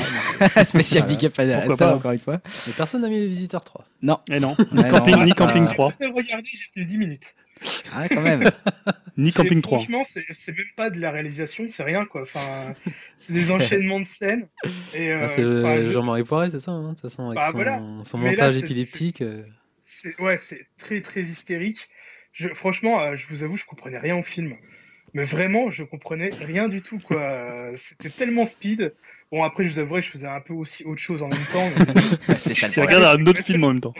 Et vous avez d'autres films ou pas? Parce que moi, j'ai bien aimé euh. aussi euh, Miss Peregrine. Enfin, je sais pas si vous avez Moi, je l'ai vu, ah je l'ai pas mis dans mon top, mais je l'ai vu. Moi, je trouve que c'était un bon retour de Tim Burton par rapport à ses dernières prods. Mais un énième bon retour, soi-disant, de Tim Burton, parce que chaque année, j'ai l'impression qu'il y a un retour de Tim Burton. Moi, je l'ai trouvé moins mauvais que ses derniers films, on va dire. Mais c'est peut-être pas encore là avec Tim Burton. C'est une surprise aussi pour moi. Sauf, par contre, là, Samuel Jackson, je trouve qu'il cabotine, mais bon, après. Euh, ouais, mais bon, il est bien obligé, quoi. Et moi, alors, retour que j'ai bien aimé, c'est le dernier Almodovar. Ouais. Roulietta. Roulietta, ouais. Euh, parce que le retour, je dis retour, parce qu'avant il y avait eu, euh, je crois que c'était les. Dans l'avion, là, c'est ça? Alors non, ça c'est les amants passagers. Euh, Roulietta, c'est vraiment son retour au portrait de femme. Mm. donc vraiment classique de ce qu'il faisait à l'époque, comme il avait fait Volver, quand il avait fait Parle avec elle, quand il avait fait Étreinte brisée. Donc vraiment, à mon avis, ce qui sont ses meilleurs films de ces dernières années. Celui-là, c'est pas forcément le meilleur. Moi, je préfère quand même Étreinte brisée ou Volver, mais c'est un très très beau film, un très beau portrait de femme. Donc voilà, si vous avez l'occasion de le voir. Après, après Rogue One, par exemple, ça peut être. ça peut changer un peu. des cultures. Non, non, mais voilà, c'est un très bon retour et c'est vrai que les, les amants passagers étaient peut-être un peu plus décevants. Voilà, c'était un peu son. Il avait aussi essayé de faire un retour à ces films un peu plus de, dans l'esprit des, des, premières années et là, c'est vraiment un retour, moi, à la période de Almodovar que je préfère. Et vous avez entendu le, nouveau projet qu'il a en tête, euh, Pedro Almodovar? Non, j'ai pas entendu. Euh, c'est vraiment what the fuck. Enfin, le nouveau projet qu'il a en tête, Pedro Almodovar, euh, un projet bien what the fuck. Il aimerait bien faire un spin-off à Blade Runner sur les réplicants. Ah ouais? En mode comédie. Almodovar. Ouais. ok. En mode comédie. bon, pourquoi pas vous avez des déceptions ou pas du tout? Euh, Non, des déceptions. Moi, je termine. Enfin, j'avais deux autres films, deux, trois autres films sur lesquels euh, je voulais revenir aussi. Enfin, je vais juste les mentionner comme des bonnes surprises ou des choses qui m'ont marqué cette année, euh, notamment Steve Jobs. Moi, j'ai vu que tu l'as mis, ça m'a surpris. Donc, le film de Danny Boyle Ouais, alors le film de Danny Boyle, mais en fait, plutôt pas vraiment. Sorkin. Le film plutôt de, de, Sorkin, donc voilà, qui, qui est l'auteur, hein, on va dire, de, tout ça, avec des dialogues vraiment super ciselés. C'est pour ça que je l'ai vraiment beaucoup aimé et Fassbender est juste parfait dedans, donc vraiment à voir. tu vas aller voir Assassin's Creed. je pense pas aller voir Assassin's Creed. bah, il a déjà réservé sa place, hein, je pense. c'est vrai que le Steve Jobs, tu m'avais donné envie de voir. C'est sur les trois vraiment trois grands moments de la vie de Steve Jobs. C'est écrit d'une façon euh, complètement hallucinante et c'est une prise de risque hallucinante. honnêtement, le film est très bon. Malheureusement, la réalisation, c'est le point faible. C'est ce que j'avais entendu. C'est que l'écriture de euh, Sorkin. Euh, l'écriture est absolument hallucinante. La réalisation est plate, quoi. pour ceux qui connaissent pas Sorkin, c'est à la Maison Blanche, c'est Social Network, enfin écrit avec pour Fincher. Donc voilà, des films bien quand même plutôt bien dialogués et des séries plutôt bien dialoguées. C'est un très bon spécialiste. The Newsroom aussi. Et là, le film se base entièrement sur les dialogues. C'est un rythme mm. de dialogue qui est hallucinant et c'est 30 minutes. Donc chaque scène fait à peu près entre 30 et 40 minutes. Les dialogues ne s'arrêtent pas pendant ces 40 minutes et a été essoufflé à la fin pour eux. C'est hallucinant ces scènes-là parce qu'elles sont en temps réel. Elles sont juste hallucinantes. Donc c'est un très très bon film avec euh, Ashton Kutcher. Euh? Non, bah moi je l'ai pas vu en fait. Donc, mais apparemment euh, c'est largement au-dessus. Enfin, les gens, il a des très bonnes critiques, hein, Steve Jobs. L'autre film que j'ai gardé de cette année aussi en tête, c'est Spotlight qui est un film un peu moins connu. Qui a eu l'Oscar d'ailleurs du même film. Bah, pour moi, c'est un film à Oscar. Ça. Ouais, bah ouais, voilà. C'était, c'était un peu ça. Clairement, c'était un peu un film à Oscar. Moi, il m'a fait la blague quand même quand je l'ai vu au cinéma. J'avais trouvé super bien fait et j'avais trouvé qu'il faisait bien le boulot. Euh, c'était voilà, sur des journalistes hein, qui font un travail d'investigation, sur, euh, je crois que c'est sur euh, des prêtres pédophiles dans la région de Boston, il me semble. Ah, c'est ça, Boston. Et, Boston, je sais plus quel jour de Boston. Et voilà, enfin bon, et donc c'est toute leur enquête. C'est un peu un film, un peu comme les, les hommes, comment dire euh, la révélation de Watergate là avec les hommes du président. c'est ça, les hommes du président. Donc c'est un peu un film comme ça. c'est un film très années 70. On voit des journalistes travailler quoi. c'est Marc Ruffalo, c'est ça? C'est avec Marc Ruffalo qui est très très bon dedans. Voilà, ça c'est un peu dans les derniers films qu'on a cités pour en ce qui me concerne en tout cas qu'on a peut-être pas. Moi, je pourrais, si, ouais, temps, je peux reciter quelques petits films, on va dire un peu moins connus euh, justement, voilà, des petits films qui m'a bien plu cette année. Alors tout d'abord, j'ai vu Green Room. Euh, c'est un petit thriller un peu huis clos avec euh, un groupe de punk euh, qui fait une tournée aux États-Unis et qui s'arrête dans un petit bar où en fait ils, ils, savent pas, c'est un peu la surprise quand ils rentrent dans le bar qui est tenu par des néo-nazis. Bon, ils, font quand même leur concert un peu à contre-cœur et au moment de, de, partir, ils, en fait ils sont témoins d'un meurtre dans les loges et donc après, euh, tout le groupe des néo-nazis euh, euh, veut, veut les, tuer quoi, pour pas qu'il y ait de témoins. Et j'ai trouvé que le film était vraiment bien fait, avec beaucoup de tension. les acteurs étaient super bons, bah, notamment le rôle principal, c'est, je sais plus son nom, mais c'est celui qui joue le, russe dans Star Trek qui nous a malheureusement quitté cette année. Et aussi avec Patrick Stewart dans le chef dans le rôle du chef des leaders des néo-nazis. Franchement, c'était un super film. C'est sorti au cinéma C'était sorti au cinéma, ouais, ah au printemps, il me semble, une toute petite sortie. Hein. Et euh, pareil, j'ai vu aussi un autre film qui s'appelle Les Ardennes, un film belge, euh, un peu l'art, un peu, on va dire, entre les frères Cohen et euh, la trilogie Pusher de Nicolas Wengre. Bah derrière, dis-moi. Et euh, franchement aussi une grosse grosse surprise, un bon scénario, euh, euh, des acteurs qui jouent vraiment super bien. ce que je vous conseille aussi très fortement. Voilà, deux petits films qui sont pas trop qui, qui, sont un peu passés à la trappe cette année, mais qui vaut vraiment le coup d'œil. D'ailleurs, pour me dire ce que tu as dit, personne n'a vu. Euh, c'est pas Ave César, non, c'est Aïe César, je crois, de, des Cohen. Ah, c'était cette année? C'était pas l'année dernière, ça C'était cette année Non, c'était cette année, je ah crois. Et vous l'avez pas retenu ah bah, Moi, j'ai trouvé ça horrible. J'ai trouvé ça vraiment nul. Et toi, tu l'as pas retenu, Dim, en fait. Ouais. Euh, non, non, mais non plus. Pourtant, j'aime beaucoup les frères Cohen, mais euh, là, j'avoue que bon, j'ai pas passé un mauvais moment. mais J'ai hésité euh, aussi, mais euh, ouais, c'était sans- sympa. Mais... Moi, j'ai- c'était Ouais, peut-être voilà, le, pire film que j'ai vu cette année. hein. Ah ouais Ah ouais, franchement. Ah ouais, c'est violent. Et du coup, te parlait de reste Nicolas, hein. Et Neo- Neon Demon, il est sorti aussi cette année Ouais, c'était cette année. ouais. Et toi, Ouais. tu l'as vu ou pas Non. Ah, pas non plus. Moi, je l'ai vu, euh, je l'ai trouvé euh, vraiment pas mal. J'ai hésité aussi à le mettre dans ma liste. Euh, Enfin, visuellement, c'est une- pareil, c'est une grosse claque et tout. Après, euh, au niveau de l'histoire, bon, je pense qu'il y a plusieurs euh, niveaux de lecture. Enfin, chacun peut l'interpréter un peu comme il veut, ce film. Euh, Et du coup, est-ce qu'il y a, est-ce que tu as d'autres films du coup dans ta liste de, de, de films qu'on a oubliés? Est-ce qu'on pa- est-ce qu'on passe rapidement aux séries Ouais, peut-être? Euh, moi, je bah, juste rajouter, pas possible, si- mes déceptions, mais non. Alors en mode rapide. En mode rapide. En mode, Euh, quand on fait comme ça, tu sais, c'est genre, faut y aller. Quoi. Ouais, c'est Ça fait gros. Ma déception, c'est les gros blockbusters US et tout. euh, toute la clique Ghostbusters, Deadpool, Gods of Egy- Egypt et Tortue Ninja 2. Enfin, tous les gros trucs de l'été. Bon, on s'attendait pas non plus à les voir dans les tops. J'ai vraiment envie de le voir. Bah, du ça peut. On sait jamais. 10 000, il aurait pu les mettre, tu vois. Gods of Egypt. Turtle euh, 2, je sais pas. Ah, Turtle 2, j'aurais pu le mettre, vu que le 1, j'ai trouvé ça. Moi, j'avoue que euh. Tortue Ninja 2, j'ai un peu aimé, mais c'est vraiment. Ah, un peu aimé ouais. quand même. Allez, on passe aux séries. On passe aux séries et on va aller plus vite, hein, les gars. On va essayer de moins commenter chacune des séries. On va peut-être lister un petit peu euh, bêtement, mais méchamment, euh, ce qu'on a aimé euh, et s'il y a des choses qui vous surprennent. Alors pour moi, je, je- je- je commence hein, puisque je, je suis en train de parler. Euh, peut-être la série qui m'a marqué cette année, euh, c'est American Crime Story pour moi. hein. Ça serait le top de la série, une série en 10 épisodes sur le procès de Jess Simpson. Hyper bien joué, hyper bien écrit. Pas grand-chose à dire de plus. C'est vraiment une série, d'après moi, à voir pour cette année, que je mettrais euh, quasiment au top de, la meilleure série de l'année, avec peut-être Black Mirror encore, hein, puisqu'on a eu la saison 3 sur Netflix cette année qui s'est euh, bien renouvelée. Il y a eu 6 épisodes au lieu de 3 d'habitude. Et pour moi, ça n'a pas entaché euh, et entamé la qualité de la, de la série qui reste euh, top, même si bon, il y, il y a des épisodes plus ou moins faibles. On peut parler, euh, je mentionnerai juste Westworld et Stranger Things, hein, dans les, aussi dans les grandes tendances de l'année, Stranger Things qui nous a un peu accompagné cet été, quand on savait justement pas aller trop quoi voir au bloc- dans les blockbusters Ouais. de, l'été. On regardait les séries, on regardait Stranger Things, ça a eu un Ouais. énorme suc- su- succès cet été. Là, on peut vous renvoyer aussi le podcast estival qu'on avait fait, Ouais, enfin, juste de retour de. C'est pour ça que on je développe parlé. pas plus que ça. euh, de votre côté, je sais pas a Alors moi j'ai vu, qu'une euh, série en 2016, c'était Game of Thrones, hein, parce que c'est une des seules séries que je suis. Euh, et voilà, moi j'étais content parce que c'était un peu un pied de nez à toi, Greg, hein, qui prédit depuis longtemps la fin artistique de Game of Thrones. Mais quel depuis, salaud. Voilà. Et j'ai trouvé que c'était une bonne saison.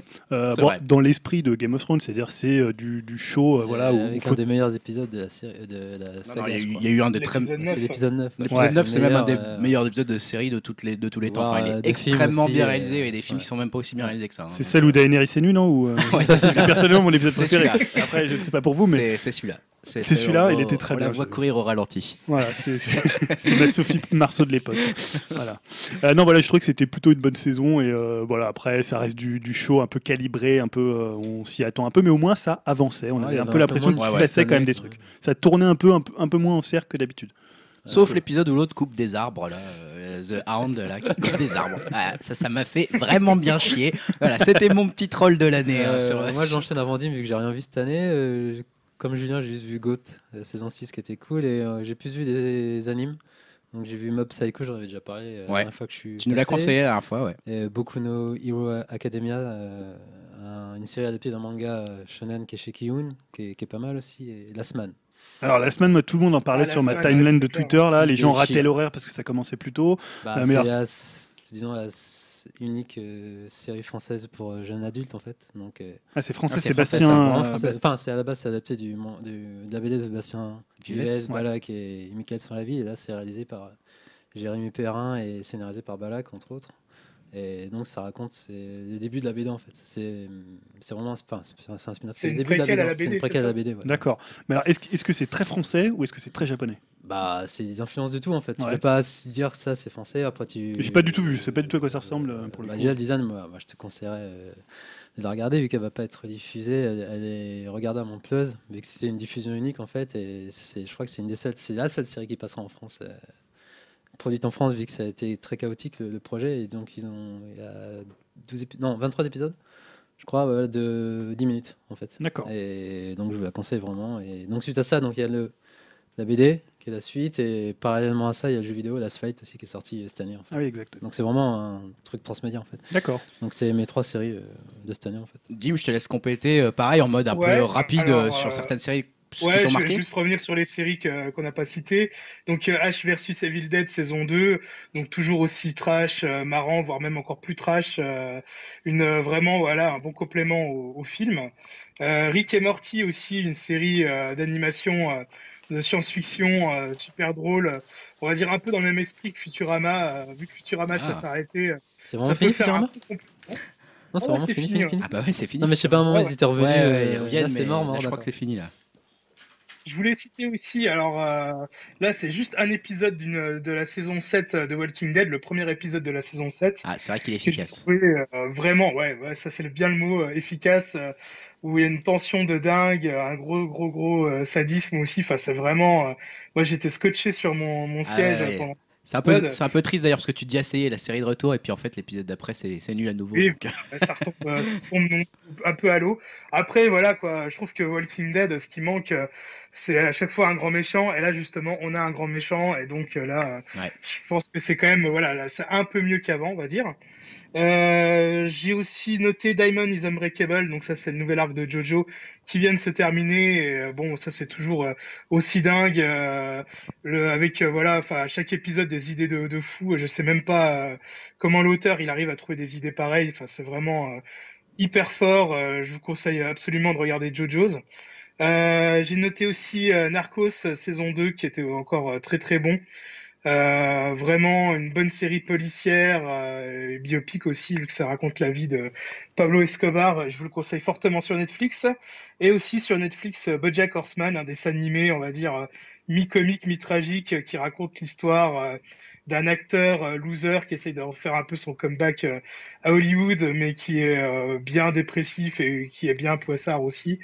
Et ce qu'il faut savoir, c'est qu'il a une tête de cheval parce que c'est un monde où il y a des humains qui cohabitent avec des animaux euh, anthropomorphes. Donc euh, ça vaut aussi le coup d'œil, c'est très drôle et très fin. Donc voilà. Bon, bah pas mal, hein. on peut peut-être euh, continuer sur cette lancée des séries. On en a vu pas mal hein, finalement finalement des, séries en 2016 ainsi que des films. On vous a déjà conseillé pas mal de choses. Est-ce qu'on passe à la musique, Julien? Qu'est-ce que tu en penses de ça? Bah ouais, carrément, ouais. Parce que là-dessus, c'est souvent toi qui nous mets des petits morceaux en fin de, en fin de podcast. Est-ce que là, tu as, as, relevé des, des, morceaux ou des, des, choses dont tu veux nous parler en 2016 Ouais, parce que j'avais regardé ce qu'on avait dit l'année dernière et je, trouvais que cette année, c'était un top un peu moins évident. C'est-à-dire que l'année dernière, on avait Kendrick Lamar côté euh, musique hip-hop, musique rap et euh, Tame Impala de, de l'autre. Mm. Et là, j'ai quand même réussi à trouver mon, euh, mon Kendrick et mon, euh, et mon Tame Impala. Donc, côté rap, moi j'ai beaucoup aimé, j'en avais parlé, j'en ai parlé l'été de Chance the Rapper. Ouais. Euh, the Rapper, donc un rappeur de 23 ans de, Chicago, qui a sorti une mixtape qui est euh, vraiment remplie de featuring. Il y a Kenny West, il y a euh, Young Sug, il y a, euh, voilà, il y a tout un peu ce que le rap US compte de rappeurs. C'est un super disque, un peu, très très différent de Kendrick Lamar. J'en avais parlé d'ailleurs là cet été. C'est un album beaucoup plus accueillant, un peu plus gospel aussi, mm. beaucoup moins torturé que celui de, Kendrick, qui en même temps était à la fois un album accessible, un, un, album où il se posait beaucoup de questions. Il était, il se posait beaucoup de questions sur lui-même, un peu comme ce qu'a fait aussi Kenny West avec The Life of Pablo. Donc voilà, Change the Rapper, c'est une mixtape, mais bon, on peut considérer que c'est euh, aussi un album. Et euh, on va dire mon album pop de l'année, euh, celui qui a, ceux aussi qui ont fait une sorte de cathédrale, alors peut-être un peu moins réussi que ce qu'a fait Temin Palace, c'est The Lemon Twigs. Ah, ils ont 17 et 19 ans, ils sont hyper jeunes. J'en avais parlé la dernière fois parce qu'on avait passé le morceau qui n'était pas celui d'ailleurs qu'on avait cité, parce qu'on l'avait pas trouvé. Pas trouvé mais c'est un album qui, bah, c'est deux Américains qui regardent beaucoup du côté de l'Angleterre, donc c'est très Beatles, très Kings, très enluminé, ça ressemble un peu à des guirlandes de Noël, donc euh, c'est un peu d'actu. Et c'est vraiment un très bon disque quand tu te dis, euh, tu essaies de te rappeler ce que toi tu faisais à 17 ans et que tu te dis que ces gars-là, ils ont fait un album. Euh, alors beaucoup disent oui, mais c'est juste un album comme ça qui synthétise tout ce qui s'est fait l'année 67, 68, 69. Ouais, mais quand tu as 17 et 19 ans, ça reste quand même un tour de force. Et c'est un super disque. Alors après, j'ai fait des petites catégories. Donc il y a mon gars sûr de l'année, c'est Kevin Morby. Donc Kevin Morby, c'est un Texan de 28 ans qui est anciennement chez Woods, qui était le bassiste de Woods et qui a sorti un album entre, entre Lou Reed, Leonard Cohen et, euh, euh, Bob Dylan. Euh, très bon disque. Il a sorti aussi un morceau qui s'appelle comment Beautiful Strangers, je vais vous conseiller, qui est un, je pense, mon morceau de l'année Le retour pour moi, c'était celui de Yann Tiersen. Alors, euh, Yann Tiersen, c'est quand même celui qui a survécu à Amélie Poulain. C'est pas rien, parce que survivre à un espèce comme ça de tsunami, qui a toujours continué à faire de la musique. Et là, il est revenu avec un album qui s'appelle Eusa. Euh, je sais pas si on prononce Eusa ou Eusa, avec un album complètement au piano, euh, d'inspiration bretonne. Et le piano, il a souvent utilisé Yann Tiersen. On se rappelle dans Le Phare, il y avait un morceau qui s'appelait La Chute, qui, qui, était très très réussi. Mais là, c'est un album complètement piano, magnifique, vraiment. Je vous le conseille, qui est très très délié. Il s'est vraiment encore amélioré. Et pour moi, c'est un peu le retour en grâce, même si on l'avait pas vraiment perdu, mais il était allé vers des projets plus guitare, il, était, il avait fait des choses avec Shannon White. Voilà, il s'était pas perdu, mais il avait pris divers chemins, et là, je trouve qu'il revient vraiment euh, en pleine lumière. Et mon rookie de l'année, c'est Goon Sax. Alors, j'avais aussi passé un morceau de ce trio australien, donc c'est le fils de Robert Foster des Gobi Twins. Alors c'est vrai, c'est tout ce que j'aime, c'est le côté euh, émo adolescent, le mal de vivre, mais avec un côté toujours autodérision, un peu ce que faisaient d'ailleurs euh, bah, les Undertones, pour ceux qui connaissent, et aussi les Good Shoes, qui étaient un de mes groupes fétiches dans les années, dans les années 2000. Et c'est un pas, le disque n'est pas génialissime, mais il y a 400 singles qui sont, euh, qui sont assez énormes. Et bien sûr aussi, un des groupes de l'année, c'est PNL. Bien sûr. Euh, voilà, ça, il n'y a pas de souci. J'ai vu que, que Greg, tu l'avais mis dans ton top. Ça m'a surpris, je ne sais pas pourquoi tu l'as mis, parce que je pensais. C'est une blague, ça, Greg ah, On se fait juger ici. Euh, non, je l'ai mis dans mon top aussi parce que, bah, en fait, juste pour le délire, en fait. Hein. C'est-à-dire qu'on en a tellement parlé et quand on a préparé le, débat sur, sur PNL, euh, j'avais quand même écouté l'album genre au moins trois fois d'affilée pour, pour savoir de quoi Julien parlait. Et à force de l'écouter, euh, je me suis dit, c'est pas possible que je le mette pas dans les albums qui vont marquer cette année, juste pour toutes les discussions qu'on a eues et tous les débats qu'on a eues sur PNL. C'est pas fini, je pense. Je vous cache pas que je ne l'écoute pas tous les jours, mais clairement, ça restera pour moi un des albums qui aura au moins marqué. Alors, ça peut être négativement, mais ça peut être positivement, à vous de voir, euh, qui a marqué l'année 2016. Euh, PNL, ouais, moi j'en avais d'autres, hein, mais je crois qu'on a certains trucs en commun, notamment Avalanche qui avait fait un bon Ouais, moi je l'ai pas mis, moi j'étais pas, j'étais un petit peu déçu, je trouve que c'est un album qui ressemble un peu trop premier. Qui, qui était assez fort. Hein, ouais, Frankie Sinatra, c'est un des morceaux de l'année. Voilà le Radiohead hein, qui m'avait marqué aussi, euh, Pool.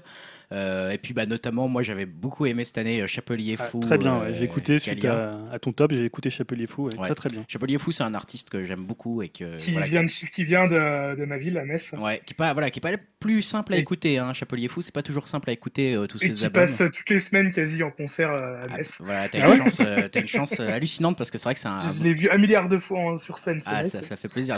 pour moi, c'est vraiment un vrai artiste. Quoi. Il y a une vraie recherche musicale et c'est quelqu'un qui va assez loin dans les expérimentations avec la musique et ça peut être à la fois de l'électronique ou de, voilà, bah, de l'expérimental. Chassol aussi, hein, dans le côté expérimental, etc., que j'avais retenu. Voilà, je ne vais pas euh, m'attarder plus que ça, je noterai quand même. Moi, j'ai juste une petite question sur Radiohead c'est quel style Radiohead maintenant? C'est un nouveau électro ou c'est plus rock? Je savais même pas que c'est Radiohead. C'est Radiohead, je savais même pas que vous avez fait un nouvel album, tu vois. Ouais, non, ça reste Radiohead, mais c'est du bon Radiohead. Enfin, c'est vrai que c'est difficile à décrire hein, depuis euh, Kid A, peut-être ils sont euh, à moitié entre l'électro, la pop et l'expérimental. Donc euh, on, est, il reste un peu dans, ce, dans cette dominante-là. Je citerai quand même aussi, juste pour terminer euh, de mon côté, euh, la Justice Woman, hein, album qui vient de sortir et qui est très réussi. À ma grande surprise, j'en attendais un échec énorme, mais en fait, il est très très réussi. Et Kenny West, tu en as parlé, hein, de Life of Pablo, qui pour moi un des années de l'année, un des albums de l'année aussi. Au début, j'y croyais pas trop, je l'avais bien aimé la première fois. Je m'étais un peu mis de côté, je l'avais un peu oublié, etc. Puis je l'ai réécouté et il est toujours aussi bon en fait. C'est un très grand album, hein, Kenny West. moi, je trouve qu'il fait quand même de la très très bonne musique, hein, et pourtant, c'est pas mon style normalement, mais voilà. Alors moi, j'avais deux choses. Euh, on ne peut pas parler d'une année sans citer Beyoncé. Ouais. Mais non, là, on va citer la sœur de Beyoncé. voilà. Solange. Solange Knowles, euh, qui a sorti un album, euh, d'ailleurs, qui était, j'ai vu, euh, assez étonnamment surpris, qu'il soit numéro un dans le, le top de Pitchfork. Ouais, il est très bien noté, ouais. mais c'est un très très bon disque. On avait passé d'ailleurs un mm. morceau, Cranes in the Sky. C'est un album à la fois politique, très très soul, aussi avec pas mal de, de featuring, mais qui est vraiment hyper réussi. Je trouve que par exemple, un morceau comme Mad, c'est pratiquement les plus belles harmonies vocales que j'ai entendues cette année. Elle est juste hallucinante. moi, je l'avais découvert, elle a fait pas mal de projets ou de, de chœurs sur des trucs même un peu pop, je crois que chez, chez Off Montréal. Et là, l'album est vraiment excellent. Et voilà, c'est pour la, une des plus belles voix de cette année. Et euh, un, autre, un dernier point sur quand même trois artistes qui ont disparu cette année. Euh, tout début de l'année, c'était David Bowie, euh, qui a sorti un album Black Star, qui est quand même assez remarquable. Notamment, moi, je trouvais que Dollars Day, c'était un des morceaux de, cette année. Il y a eu Prince, même s'il sortait plus grand chose. Prince, hein, c'était pas non plus celui qui avait la plus grosse activité. Et on va dire que ses meilleurs albums sont plutôt ceux des années 80. Et forcément, là, en fin d'année, Leonard Cohen, qui a sorti un très très beau disque. Euh, pas forcément son meilleur, mais qui aussi, je trouve, ces trois artistes qui nous ont, enfin, surtout Bowie et, et comment Leonard Cohen, ces deux artistes qui ont un peu, qui nous ont dit, bah, on va plus être là, quoi. Donc on fait un dernier album et c'est un peu un album euh, on peut dire posthume presque. Voilà, David Bowie avait même mis en scène sa mort dans son dernier clip. Leonard Cohen, bah voilà, dans les écoutes les paroles, tu mm. sens qu'il sait que bah, il en a plus pour tellement longtemps. Et il y a aussi un album que pour quelqu'un qui est pas mort, heureusement, c'est Nick Cave, mais qui est un album très mortuaire et très morbide puisqu'il a été enregistré pendant juste après le décès de son fils. Mm. Et c'est un album assez, alors c'est un album très très beau mais très difficile à écouter parce que l'album parle pas de ça, mais hum, sa voix, tu sens qu'il n'est pas là, quoi. Que voilà, c'est pas possible de refaire un disque après un tel drame. Et tu l'entends vraiment dans l'enregistrement. C'est pour ceux qui connaissent Nick Cave, c'est quand même quelqu'un qui a une voix qui peut pousser quand même assez loin. là, c'est un album toujours sur le, même ton. Alors c'est un très beau disque, mais euh, voilà, bon, si vous n'allez pas trop bien, il euh, faut éviter. Écouter plutôt Maître Gims. Hein. Ouais. non, mais sinon on a aussi une, autre sélection de chanteurs. C'est quoi ça? Cette haine contre Maître Gims. On a quand même une autre. Euh, on a une sélection aussi de, chanteurs un peu plus vivants. Hein, pour peut-être conclure, je laisserai la, parole à Dim avec plein de noms ah d'artistes que peut-être. Moi, j'ai pas le droit d'avoir ma liste. Ah, si, bien sûr, mais tu l'as, tu l'as pas, tu l'as pas écrit. je la vois pas. Propose rien. Ah bah tu interviens quand tu veux, hein, mais voilà, Dim a, écrit bien sa petite liste, donc je laisse sous les Le métal passe avant. Euh, aucun artiste en commun avec vous. Non, absolument aucun.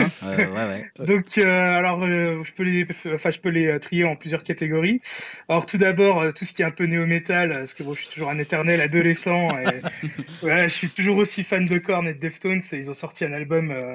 Euh, les deux groupes ont sorti un album cette année. Donc euh, Korn avec Serenity of, Mer of ah, euh, Suffering. Ah, ouais, ils existent encore. C'est toujours le même style. L'album, c'est un peu le cousin éloigné de, de l'album Untouchables.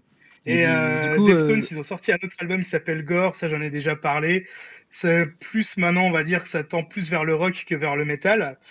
Euh, sinon, on va dire dans le métal pur, euh, il y a Gojira et euh, Metallica. Metallica, j'en ai déjà parlé aussi il y a pas longtemps. Gojira, pareil, avec euh, l'album Magma, donc très, deux très bons albums bien métal. J'ai aussi deux albums d'électro, alors Perturbator avec pas l'album qu'il a sorti cette année, mais celui de l'année dernière. Désolé, je suis un peu en décalage, mais Dangerous Days pour Perturbator et Carpenter Brut Trilogy.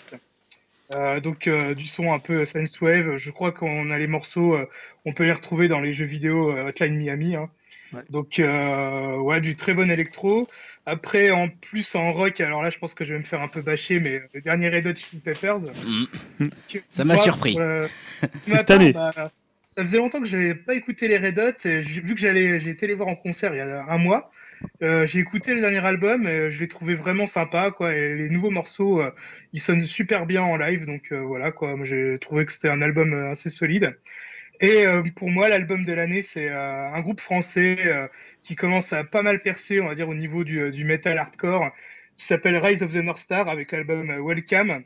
Donc c'est un mélange on va dire de de Biohazard de Headbreed de Slayer avec une petite touche hip hop et des paroles euh, qui parlent exclusivement quasi de, de manga ou de jeux vidéo. Euh, ah, c'est PNL euh, version rock. C'est PNL du rock. du métal. Ah, je crois que je vais me barrer. c'est génial. Non, mais voilà, ça, franchement, ça, je les ai vus en concert il y a 15 jours. Je me suis pris une branlée, mais monstrueuse, quoi. En live, ils envoient tout quoi. Euh, non, franchement, si vous aimez bien tout ce qui est metal, hardcore, euh, allez-y quoi. Rise of the North Star, euh, welcome. Et du coup, j'avais une question pour revenir sur Korn. C'est toujours dans les mêmes délires ou ils ont évolué au niveau du son? Parce que moi, je m'étais arrêté aux années 90. Là. T'as écouté l'album Untouchables? Parce que pour moi, c'est un album qui se rapproche de, de cet album-là, Untouchables, qui est peut-être leur meilleur album. Et c'est vrai que maintenant, ils font il faut souvent des albums qui se rapprochent un peu de, ce, de cet album-là qui est phare. Bon, toujours quand même avec quelques petites différences. Ils essaient toujours d'apporter un peu de nouveauté. Ouais, mais nous, tu sais, on s'est arrêté à Follow the Leader. Hein, c'est ça, en fait. Euh. Moi aussi, pareil. Donc, euh, bon, voilà, tu nous parles d'Untouchable. Mais je veux savoir, ils utilisent toujours. Euh, C'était quoi, de la cornemuse et tout ça ou, euh... Non, c'est pas de la Ça dépend des albums. Le dernier album, il n'y a pas de cornemuse. Mince. Non, il a, il a arrêté un peu ce délire-là, Jonathan Davis. D'accord. Ok, c'est cool. Est-ce qu'on a fait le tour? Ah si si j'avais aimé. Enfin, non, en fait, dans j'écoute pas de musique, mais je les vois pas là. J'avais bien aimé le retour de Craig David, voilà. je trouvais que c'était qu'il était revenu aux années 2000 avec son premier album, du coup, c'était bien pop. Euh, je ne savais même pas que Craig David était revenu. Moi non plus. Je pensais que, que, Drake l'avait supplanté. Dans le... c'est mon deuxième album que j'ai acheté sur iTunes, tu vois, une révolution. le Craig David ou le Drake? Le Craig David. D'accord. Parce que le premier c'était Journey. De toute façon, on, mettra toutes les listes. Euh, moi, j'ai fait aussi une liste, de, un top des morceaux euh, qui sont totalement différents de mes albums. Parce que choisir. Et juste avant d'embrayer sur. Sur d'autres choses, les Red Hot, ils existent encore. Bah oui, oui, bah, ils, font, des tournées après. Ah, ils marchent encore vachement. Hein. Ah, non, je suis étonné. ils marchent encore vachement. Et euh, j'avais un autre, une autre chose à dire. Oui, sur euh, on a fini pour la musique ou vous avez d'autres euh? Pour moi, c'est terminé. Enfin, je crois qu'on a non, fait moi, le tour des parlerai dans le jeu vidéo après, donc, parce que c'est plus des musiques de jeu. Donc... Sur les podcasts, on peut faire rapidement. Ah, rapidement, ouais, vas-y, bien sûr, ouais.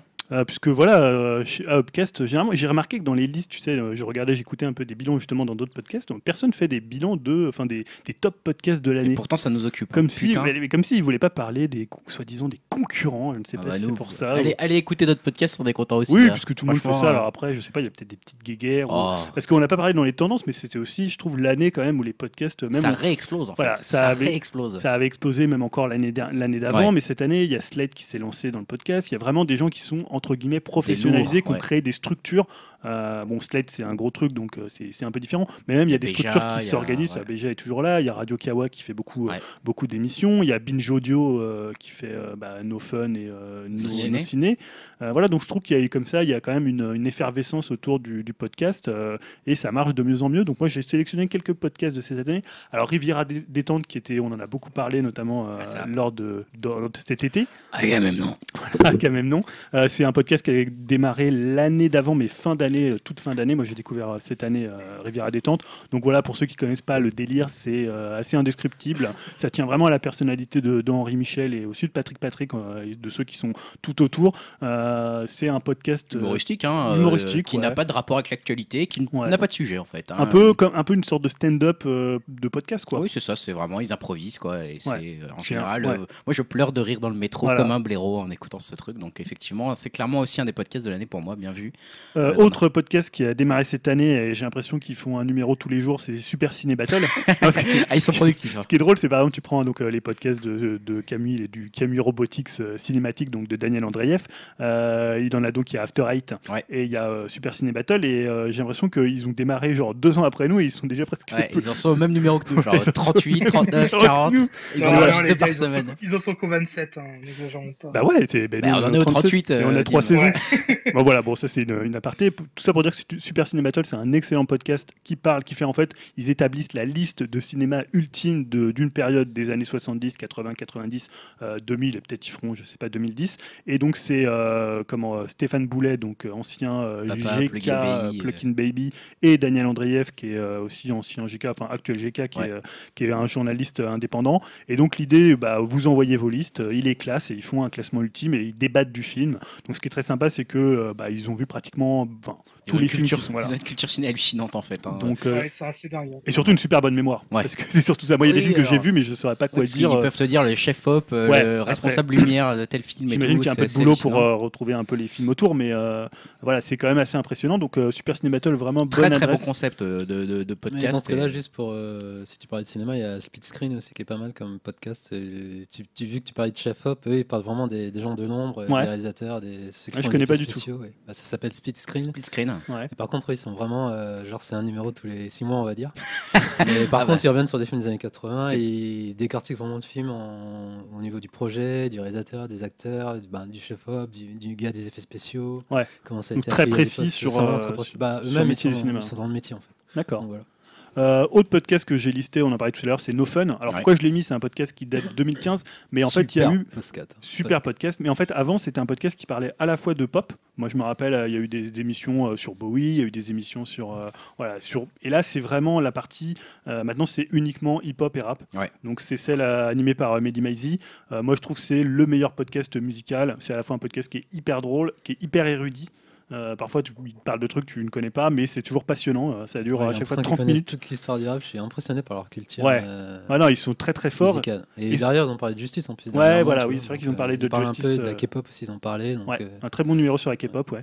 Et moi, je trouve que c'est vraiment un podcast, voilà, à la fois érudit et pas non plus, tu vois, prise de tête. C'est un podcast qui a super bon esprit. je pense notamment à Captain Nemo, voilà, qui est, qui est, vraiment excellent. Donc cette année, je trouve que voilà, ils ont vraiment affirmé le podcast côté hip-hop et côté rap. Et voilà, je trouve que c'est une bonne bien en plus, c'est que ça dure quoi Une demi-heure, 40 minutes à tout péter. vraiment, c'est bien condensé. Ouais, très, bien. plein d'infos. Voilà, comme quoi il y a des podcasts qui peuvent faire des podcasts de, qui ne durent pas 3 heures, c'est possible. voilà. voilà, nous on va faire, on va faire 4. Hein. On va faire 4. Et euh, autre podcast musical, j'en avais parlé de cet été, c'est Requiem for, euh, pour un Twister. Donc ça, c'est pour le coup, c'est plus une émission de radio et moins un podcast. Je crois pas que ça soit encore disponible toujours sur, euh, sur iTunes. c'est sur Radio Campus. Donc c'est animé par Alexandre, j'en avais parlé. Ça touche, hein, là, c'est du niveau. Voilà, c'est vraiment un érudit de la musique, oh du garage, de la pop musique, même française. Voilà, très très précis. C'est un mec qui achète des tonnes et des tonnes de vinyle, qui a aussi un petit label de vinyle, et qui va voilà, chercher les faces B d'un groupe obscur hongrois, voilà, garage des années. Donc c'est très sympa si vous voulez découvrir des nouvelles choses. Après, c'est pas forcément facile à les trouver sur Spotify ou en magasin, mais au moins vous pouvez réécouter les émissions. Il y a des, il y a des super morceaux. Et euh, dernier euh, podcast que j'ai pas tout à fait écouté, mais je voulais en parler parce que c'est le Cozy Corner. C'est le podcast de Médoc et de Moguri, pour no Life, qui était euh, ex No Life, puisqu'ils sont plus là. Cozy Corner. Cozy Corner. c'est tout récent, hein, je crois que c'est une semaine. Ouais, ouais, moi j'ai commencé à écouter. Il y a eu qu'un numéro. ça ressemble un peu d'ailleurs à Riviera détente dans cet esprit, puisque on voit Cozy Corner, c'est l'idée d'être un peu cosy, mais côté un peu les Yvelines, tu vois. Ça parle quand même de jeux vidéo ou euh, Pas trop. J'ai écouté que la moitié, pour l'instant, il parlait pas du tout. Il définissait un peu le concept cosy. Voilà, donc il disait ouais, qu'est-ce qui est cosy, qu'est-ce qui est pas cosy. donc moi j'aimais beaucoup quand ils étaient sur No Life. Ils faisaient plein de parodies. Ouais, vraiment super très, très bons entertaineurs. Moguri, il est hyper drôle. Ouais, Moguri, il est très fort. Ouais, ils sont tous les deux. Et c'est dispo sur iTunes. Hein. Moi j'avais posé la question parce que ils ont certainement déjà plus d'abonnés que nous. C'est ça Je peux rajouter un petit podcast moi aussi. Ah bah vas-y, Moi j'avais fini avec les podcasts. Alors en fait, moi aussi, c'est pour faire une petite euh, dédicace. Je crois que c'était Jay Bob qui nous avait mis dans un commentaire il y a quelques podcasts de, de ça euh, un lien pour euh, le podcast qui s'appelle Deux heures de perdu. Et en fait, c'est vraiment super drôle. C'est euh, donc une équipe qui chaque semaine sélectionne un film, le regarde et après le commente. Ça dure à peu près trois quarts d'heure. Et les mecs qui sont vraiment super drôles, bon bah ça, ça fait un peu discussion entre potes, mais les mecs ils sont vraiment ouais, euh, très très forts. Ça me fait un peu penser, euh, par exemple, tu, euh, je sais pas si tu te rappelles, Greg, à l'époque où on avait la carte sur Nancy et qu'on allait voir toutes les merdes, oh, style Vercingétorix, oh, oui. et qu'on faisait des débats sur le film. bah, c'est un peu, voilà quoi, dans l'esprit là, des potes qui se marrent sur les plus grosses conneries des, des, films et justement, bah, ils prennent des films toujours un peu nazes style euh, les rivières pourpres ou euh, Speed ou des choses comme ça. Euh, franchement, c'est très très drôle. Speed, ouais. Donc c'est deux heures de deux heures de perdu. C'est pas naze quand même Speed à l'époque. C'est un peu naze. bon allez, on va conclure. On va Et on pouvait pas non plus conclure sans parler de Silence on joue qui nous a cité dans son podcast. Donc faut quand même. C'est vrai. De... Rendre l'appareil. On est honoré, on est honoré. On n'a pas besoin de pas besoin de. Enfin, ils ont raté les podcasts. Bah c'est sur des... télé. Non, non, c'est toujours ouais, tu peux toujours le. moi, je l'écoute comme audio. Vous l'avez compris, en fait, on a été bien occupé au niveau divertissement. On va essayer d'être un peu plus court dans la partie jeux vidéo qui va conclure cette partie euh, bah, de bilan 2016.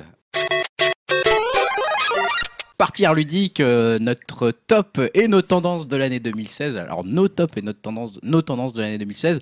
Bah, je vais passer un peu la parole à nos deux spécialistes jeux vidéo, Yao et Julien, qui euh, sont peut-être ceux qui consomment le plus de, jeux vidéo euh, autour de, autour de ce podcast. Euh, bah, Julien, qu'est-ce que tu as pu nous dire sur cette année 2016 Est-ce que c'était une bonne année jeux vidéo? Quelle tendance on a eu dans le jeu vidéo? Bah, Je pense qu'on va essayer de parler plus peut-être en détail des jeux, mais d'abord rapidement sur les tendances. C'est vrai que j'avais un peu regardé ce qu'on avait dit l'année dernière. Ouais. par l'époque, donc j'avais noté un peu les titres qu'on avait fait sur les trois constructeurs, puisque c'est un peu qui on est quand même plus spécialisé console. Alors toi peut-être plus PC, je sais pas si tu pourras nous parler, mais apparemment tu joues qu'à Hearthstone? je joue à Hearthstone, spécialisé PC Hearthstone, euh, casual euh, player. Mais en fait, je me suis aperçu en regardant ce qu'on avait dit l'année dernière que les positions cette année au niveau des trois constructeurs n'avaient pas tellement bougé. C'est-à-dire que l'année dernière, on avait mis Sony la conquête. Et finalement, on peut dire que bah, 2000, 2016 euh, pour Sony, ça a été 50 millions de PS4 et voilà, encore des jeux qui vont sortir en 2017 avec Horizon Zero Dawn, God of War, GT, Death Stranding. Voilà, il y a eu, on se rappelle de l'E3 avec tous les jeux qu'ils ont montrés, l'orchestre, voilà. Et je trouve que ça a été une année finalement, bah, c'était la même chose, c'est toujours la conquête. Ah, c'est la cavalerie, quoi. Ils continuent à débarquer, ils continuent à mettre leurs grosses artilleries et à sortir les gros jeux. Et on pourrait ressortir le même, enfin, le même, euh, le même qualificatif. Euh, voilà, ils ont été conquérants. On a vu la PS4 Pro, on a vu le PSVR. Là, on y reviendra dans un petit segment sur, euh, sur la VR. J'avais noté Microsoft, bah, la rédemption. Bah, c'est un peu ce qui s'est poursuivi aussi cette année. Alors, ils sont toujours derrière, loin derrière Sony, mais ils se sont appliqués à pas faire d'erreur. C'est-à-dire qu'on a vu qu'ils avaient démarré en, faisant, en se prenant vraiment les pieds dans le tapis, en faisant euh, gadin sur gadin façon euh, Miss Mayotte euh, dans, dans, Miss France, tu vois, les mecs ils étaient déjà à terre avant même le début de, la compétition. Oh putain, l'actualité culturelle au top, Julien. voilà. Et là, Miss Mayotte. Ils ont toujours. Voilà, je trouve que c'est un constructeur qui est solide. Ils ont fait un E3 solide, mais qui manque quand même un peu de surprise. Euh, ils n'ont pas ce côté un peu euh, où ils te, t'en mettent plein la gueule comme Sony a réussi, a réussi à le faire. Alors parfois euh, un peu en jouant sur, on se rappelle de leur E3 avec Final Fantasy, Shenmue. En fait, il y, a toujours ce côté un peu maladroit où ils essayent un truc puis ça marche pas trop. Enfin là, tu vois, comme quand ils ont annoncé leur espèce de nouvelle console, la Scorpio, où personne ne sait trop quoi en penser. Enfin voilà, il y a un peu, il y a un peu ce côté-là. Oui, c'est-à-dire qu'ils annoncent une console, ça doit être un gros événement, mais finalement ils en ils montrent rien. Ils montrent juste des gens qui disent bah ouais, ça ah, va être génial, on a plein de puissance. Voilà, ils sont toujours un peu, ils ont un peu de mal à accéder ou à ce côté un peu faire rêver le, joueur. Clairement. Et puis même dans leurs jeux cette année, c'était des jeux qui étaient, euh, bah, qui étaient plutôt bons. Gears of War 4, on en a parlé. Moi, c'est un peu une déception, mais ça reste quand même un jeu assez, euh, assez comment, euh, assez, assez bien fait. Et Forza 3 aussi, qui était un super jeu. Mais c'est pas des jeux très surprenants en fait. Donc c'est peut-être un peu, et sur 2017, ils sont un peu flous aussi. Bon, il y a quelques jeux moi que j'attends comme Scalebound, comme Sea of Six ou Cuphead. Mais voilà, je trouve que c'est une, une, année aussi un peu dans la même chose, la rédemption. Ils ont lancé aussi la, rétrocompatibilité sur pratiquement euh, tous les titres maintenant de la 360. Enfin, il y a un catalogue qui est assez dingue. Mais voilà, il n'y a pas non plus un truc qui euh, peut les faire rattraper Sony. Alors, on verra cette année avec la Scorpio. Et Nintendo, on avait mis sous respiration artificielle. alors, je pense que c'était l'arrêt de mort critique. Euh, même non, alors c'est vrai que cette année, on avait dit, bah, cette année, ça va être l'année de la Switch. Alors que Yao fait tomber un peu tout ce qu'il trouve. Apparemment, il y a voilà les coulisses, les coulisses fait tomber des cookies, des feuilles, voilà. du jus de pomme Paquito, euh, voilà, jus de pomme de qualité. Euh, non, voilà, Nintendo cette année, ça a été bah, normalement la Switch, mais finalement la Switch, ça va être pour l'année 2017. Alors ils ont eu Pokémon Go, mais c'est pas, c'est ni vraiment eux, pas vraiment pas tout à fait eux, mais voilà. Bon, ils ont eu sur 3DS quand même euh, bah, Pokémon Lune et Soleil. Il y a eu quand même des gros instants avec aussi le Fire Emblem. Ils ont eu le Super Mario Run qui est sorti c'est l'éclaircie la fin de l'année pour eux. Quoi. Mais clairement, jusqu'à là, ça a été le brouillard. Hein. Toute l'année 2016, c'est l'année du brouillard. C'est l'année où ils étaient encore sous respiration artificielle et même côté jeu sur la Wii U. Ah bah oui, elle est morte depuis début 2016. Bah, c'est la, hein. mort Star Fox, on va dire. Elle était morte. Hein. Ouais, il y a eu Star Fox. Il y a eu. Alors non, il y a eu aussi le jeu de comment le, le Paper Mario. Ouais, vite fait. Bah, donc elle était morte. Ouais, ils ont Trois ventes. 3-4 ventes. Comment, euh, Dim? Ils ont quand même sorti une nouvelle console avec la NES Mini. Ah oui. Ah. oh. Mais non, mais c'est vrai. En plus, ça a été leur plus gros succès. Euh, non, bon, la, 3DS s'est bien vendue grâce à Pokémon Go, qui a vraiment euh, bah, euh, drivé Pokémon Lune et Soleil, qui fait quand même un carton. Ouais, hein. il vendu, enfin, 10 millions d'exemplaires prévendus entre guillemets. Bon, là, ils ont fait un peu leur année, un peu, on, balance tout avant le, dernier, le dernier inventaire. Donc, c'était une année pas très intéressante euh, pour les fans de Nintendo euh, que nous sommes. Hein. Euh, on va pas se cacher non plus. Et voilà, c'est toujours un peu dommage quand tu as une année où tu pas un seul grand jeu Nintendo, à part peut-être peut Pokémon. Bon, après, moi, je suis pas trop spécialiste de Pokémon. Il y a eu Fire Emblem Fates qui était plutôt un, bon jeu. Mais voilà, sur Wii U, tu pas eu un grand jeu. Le Star Fox, on avait parlé, il était assez moyen. Paper Mario, ça reste quand même un jeu un peu comme ça, un peu un petit jeu, un peu, un peu de complément. Il n'y a pas eu non plus des trucs dingues. Et euh, voilà, maintenant, tout est tourné vers 2017 avec la Switch qui va être annoncée le, 13 janvier. Euh, mais voilà, c'était pas une très très bonne année. Euh, les autres tendances, bah, ce qu'on avait pu mettre, hein, on en a beaucoup parlé, c'est la VR. Euh, donc surtout avec le lancement du PlayStation VR. Alors j'ai vu que tu étais un peu polémique hein, dans, tes dans les petits dossiers, puisque c'est vrai que euh, suite au PlayStation Experience, on avait, on avait un peu titré comme ça, un peu pour faire de la polémique, PSVR is the new PS Vita. Euh, alors faut voir, bon c'est sûr que le PlayStation Experience, ils avaient surtout la Pro, ils avaient les jeux à annoncer. Après la VR, on sait que c'est compliqué à montrer quand tu l'essayes pas. voilà, après on sait pas trop ce qu'il en est des ventes, on parle un peu moins d'un million. Après il y a pas mal de ruptures de stock apparemment. c'est assez dur à trouver un PSVR, euh, notamment en France. Je vois déjà qu'il y a des gens qui essaient de se gaver sur les, euh, sur les sites marchands euh, en le vendant 600 euros, un peu comme les NES Mini. mais voilà, je, je trouve que c'était quand même presque pour, notamment pour le grand public, pour les joueurs console, l'année zéro de, ah de la VR. moi, j'ai voilà, on en a parlé, je trouve que c'était vraiment une très bonne expérience. Maintenant, je vais attendre de voir 2017. Il y a le Resident Evil qui va arriver. Alors moi, j'ai pu tester la démo en VR. Euh, j'ai pas tenu très longtemps parce que ça me faisait vraiment flipper. Non, mais vraiment, tu ah, vois. Je suis pas. Alors, euh, moi, je fais beaucoup de survival horror et généralement sur la, télé, ça me fait pas grand chose. Ah non, mais là, tu sais, il y a un moment, tu as une scène où tu revois ce qui s'est passé quand les trois gars arrivent dans la maison. Et à un moment, tu as donc forcément André, un mec s'appelle André, il va, dans, il va dans une pièce et on le revoit plus. Et un mec te dit, va voir ce que est, devenu André. Non, non.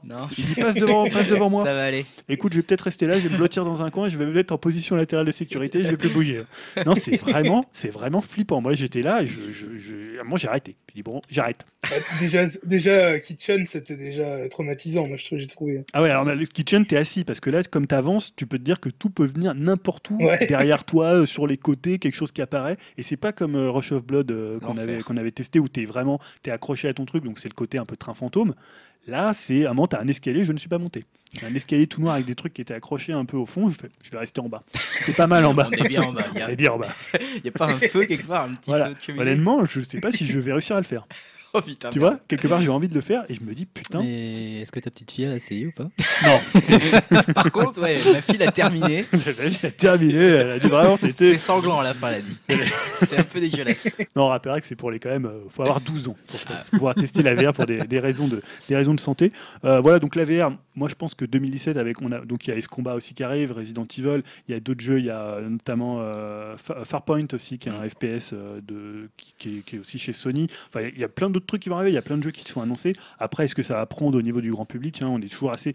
Moi, je suis toujours assez sceptique sur le fait que ça puisse marcher au niveau du grand public. je suis très très fan mais je pense pas que ça puisse marcher. Mais du coup, euh, la VR, je suis, je suis pas, enfin, je m'intéresse pas dessus, mais à part Sony, les autres sont sortis aussi. Oculus et. Euh, ouais, ça c'était déjà 2015. Donc c'est déjà disponible pour le grand public aussi. Du coup. Ouais, mais c'est des prix qui sont assez rédhibitoires pour le grand public pour l'instant et ils en sont que j'avais vu des pubs Fnac et tout. Ouais, par contre, pour ces deux constructeurs-là, enfin pour euh, Oculus et HTC Vive, là pour le coup, maintenant on en trouve en magasin. cest maintenant tu mm. peux acheter ton Vive à la Fnac, t'es plus obligé de le commander directement sur Internet. Il y a une visibilité beaucoup plus grande. Hein. C'est toi qui me disais justement qu'il y a MK2 qui fait bah, l'espace dédié pour la VR pour la VR. Fnac le fait aussi. Voilà. Je pense que faut pas non plus. Là, on trollait un peu sur dire c'est The New Vita, mais je pense qu'il faut pas aller non plus trop vite avec la VR. Hein. C'est une nouvelle technologie, même si elle arrive à maturité, maturité puisque ça existait avant. Mais bon, faut quand même. Ça peut prendre un peu de temps. C'est je pense que tous les gens qui essayent, moi, tous les gens à qui je l'ai fait essayer avaient vraiment un waouh effect. Ah bah clairement. Après, il faut que ça dure en fait. après, il faut voir les jeux. L'année 2017 va être intéressante à suivre là-dessus pour voir si ça se chaque, chaque, plateforme a son exclusivité. Bah, pas forcément son. il fait encore tomber des choses. Hein. Je ne sais pas comment il fait. C'est Yao. Euh, non, après, l'intérêt aussi. Alors, Sony, ils ont quelques exclusivités. Resident, je crois qu'il est exclu pendant 12 euh, mois en VR. Après, l'idée, pour l'instant, c'est pas vraiment de faire des, des exclusivités euh, très très fortes, même s'il y aura peut-être des petites expériences de la part de studio. Sur PSVR, tu pourras pas jouer sur Oculus et HTC Vive. Non, mais je pense qu'ils sortiront. Après, il y a des limitations techniques, mais l'intérêt pour l'instant des constructeurs, enfin des développeurs de jeux VR, c'est de le diffuser sur le plus grand nombre de plateformes. Et d'ailleurs, on voit que c'est pas non plus une concurrence au couteau comme il peut y avoir avec les consoles où les mecs se tirent un peu dans les pattes. Là, tout le monde essaye de dire, parce que c'est de l'intérêt de tout le monde, que ça prenne au niveau du grand public. C'est-à-dire, si tu commences à tirer sur les autres et que ça se casse la gueule, c'est pas bon pour les trois acteurs, voire quatre, puisqu'il y a aussi euh, Samsung. Peut-être qu'Apple va venir aussi dans la danse, hein, on ne sait pas. Ça peut être aussi. Euh, Théoriquement. Peut-être Nintendo, oui. Il y a encore des rumeurs par rapport à la Switch qu'elle aurait euh, sur une des manettes qui ont un capteur pour la Je crois qu'ils ont donné avec les virtuels.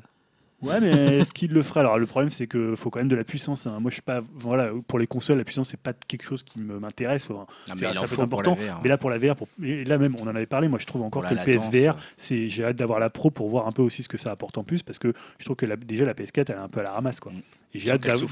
Tu veux, à mon avis, dans deux générations de, consoles, ça va être vraiment euh, mm. assez hallucinant, quoi.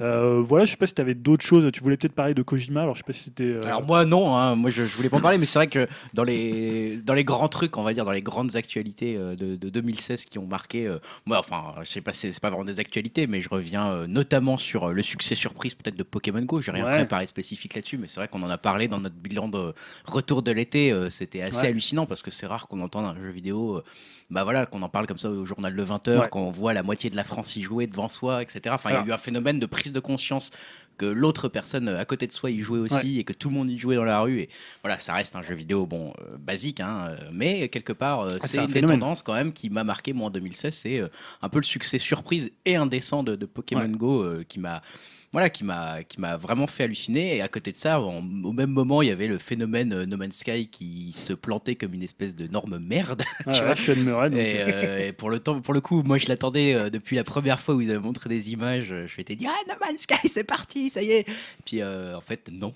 en fait, ça a été affreux. Donc voilà, il y a eu un côté des succès un peu surprises et puis des échecs aussi un peu surprenants. ouais, parce que No Man's Sky, c'est peut-être le jeu indé qu'on a tellement poussé sur le devant de la scène alors qu'il avait sûrement pas les épaules et que finalement ça a été plus nuisible.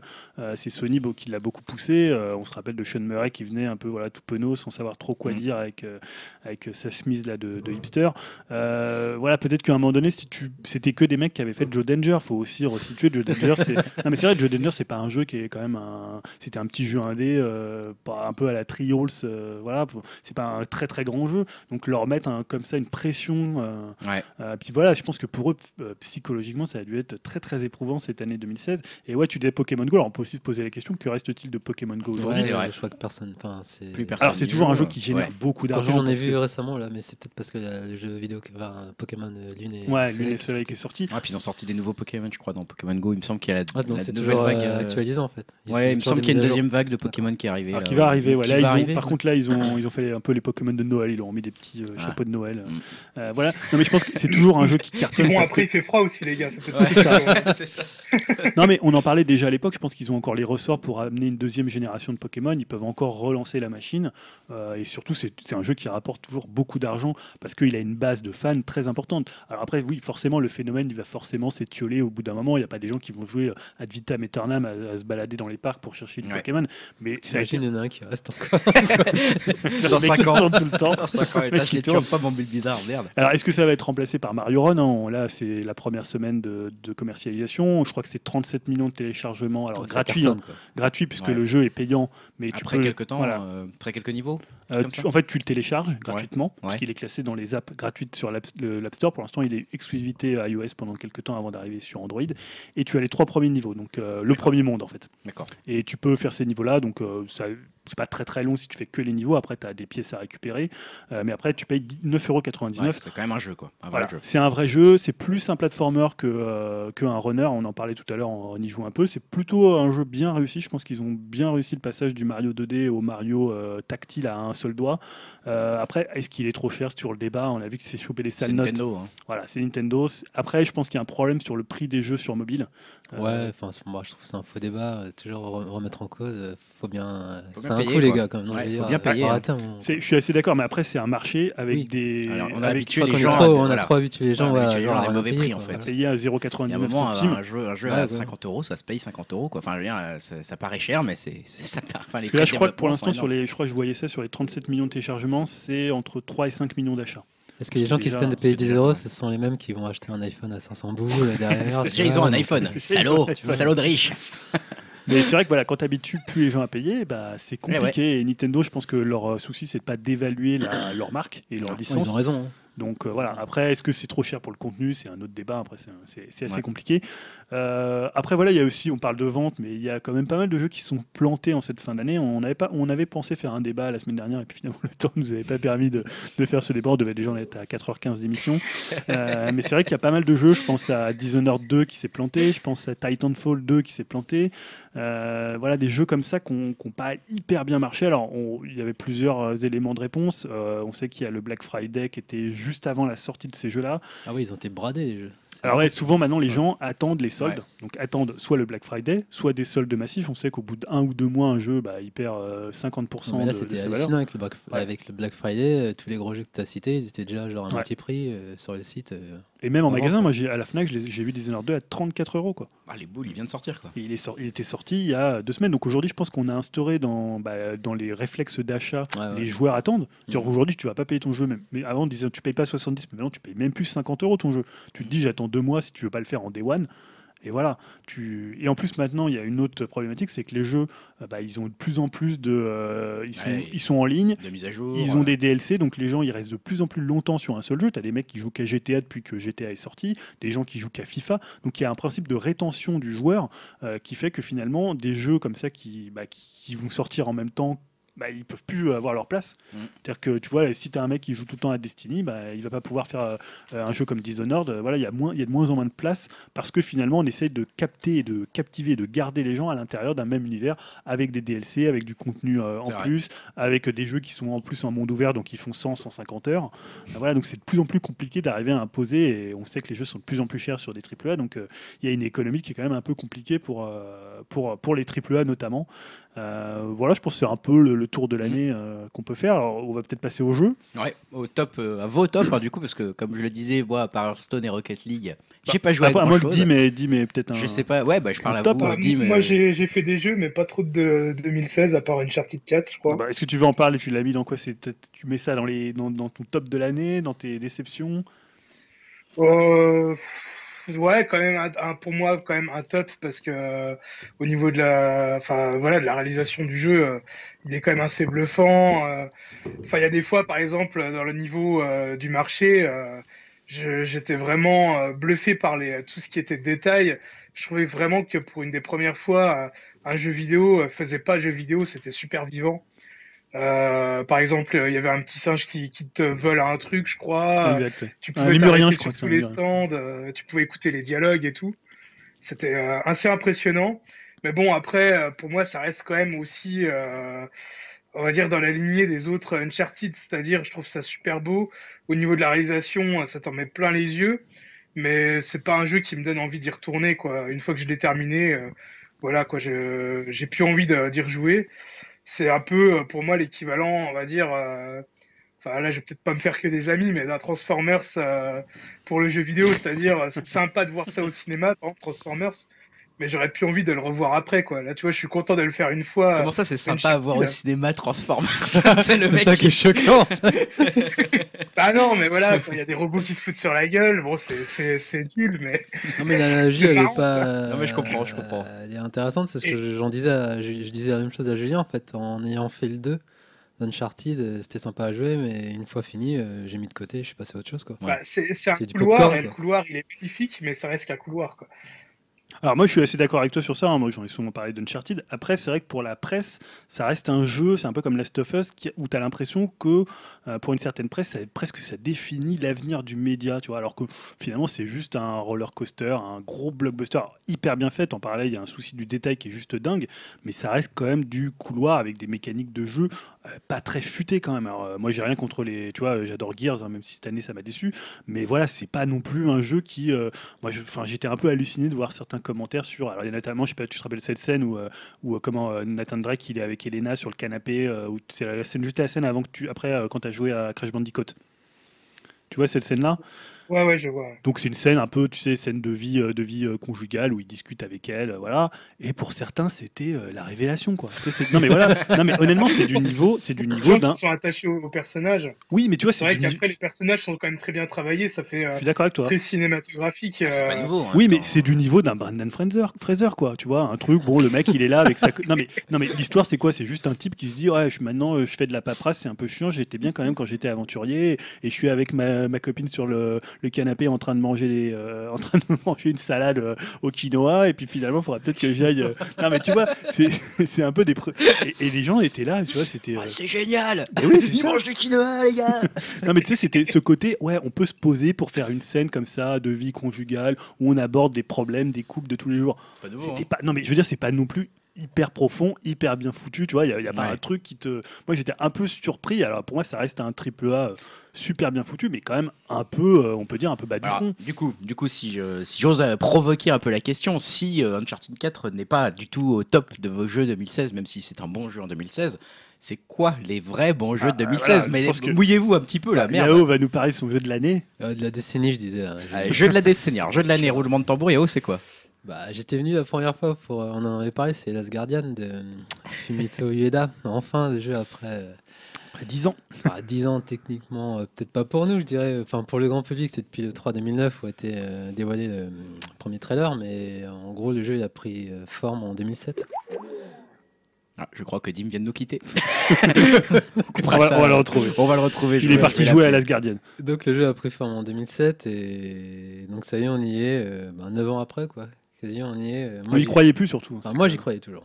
À titre personnel, j'y ai toujours cru depuis que j'ai vu le premier trailer. Si ça va être mon Gotti, je l'attends comme un fou. Alors, Fumito Ueda, pour ceux qui ne connaissent pas, c'est euh, Ico et Shadow of the Shadow of Colossus, ouais. donc, deux grands jeux. Ouais, deux grands jeux qui ont vraiment marqué l'époque de la PS2. Et euh, du coup, on enchaîne. Qu'est-ce que Last Guardian En gros? Alors, pour moi, ce serait plus un, jeu d'exploration. Une aventure exploration. vite fait, le pitch, c'est un on dirige un gar... on est dans la peau d'un jeune garçon qui se réveille euh, dans une sorte de tanière à côté d'une grosse bestiole qui s'appelle Tolico, enfin Trico aussi, on prononce à la française, qui est une bête à première vue sauvage. Et, Ouais, en fait, il renverse un peu ce qu'il avait fait dans Ico et Shadow of the Colossus. Il, reprend le, garçon et finalement le, colosse, c'est Trico. Euh, ça pourrait tout à fait être un colosse qu'on aurait eu dans Shadow of the Colossus et qui va être dans un level design pour le coup très Ico puisque c'est des citadelles euh, perdues.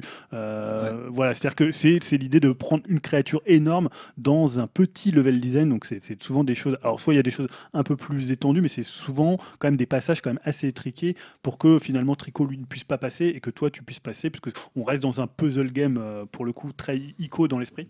Ouais, enfin moi j'ai moi j'aurais vraiment euh, axé sur l'exploration vu que pour moi c'est pas des énigmes que tu résous, c'est plus dans le sens tu arrives dans une pièce disons, tu es avec Trico qui te suit et tu dois tout euh, trouver genre soit un, un interrupteur pour pour, pour, permettre à Trico de, passer, Un, grillage et de te suivre après de trouver la sortie de, de cet espace en fait.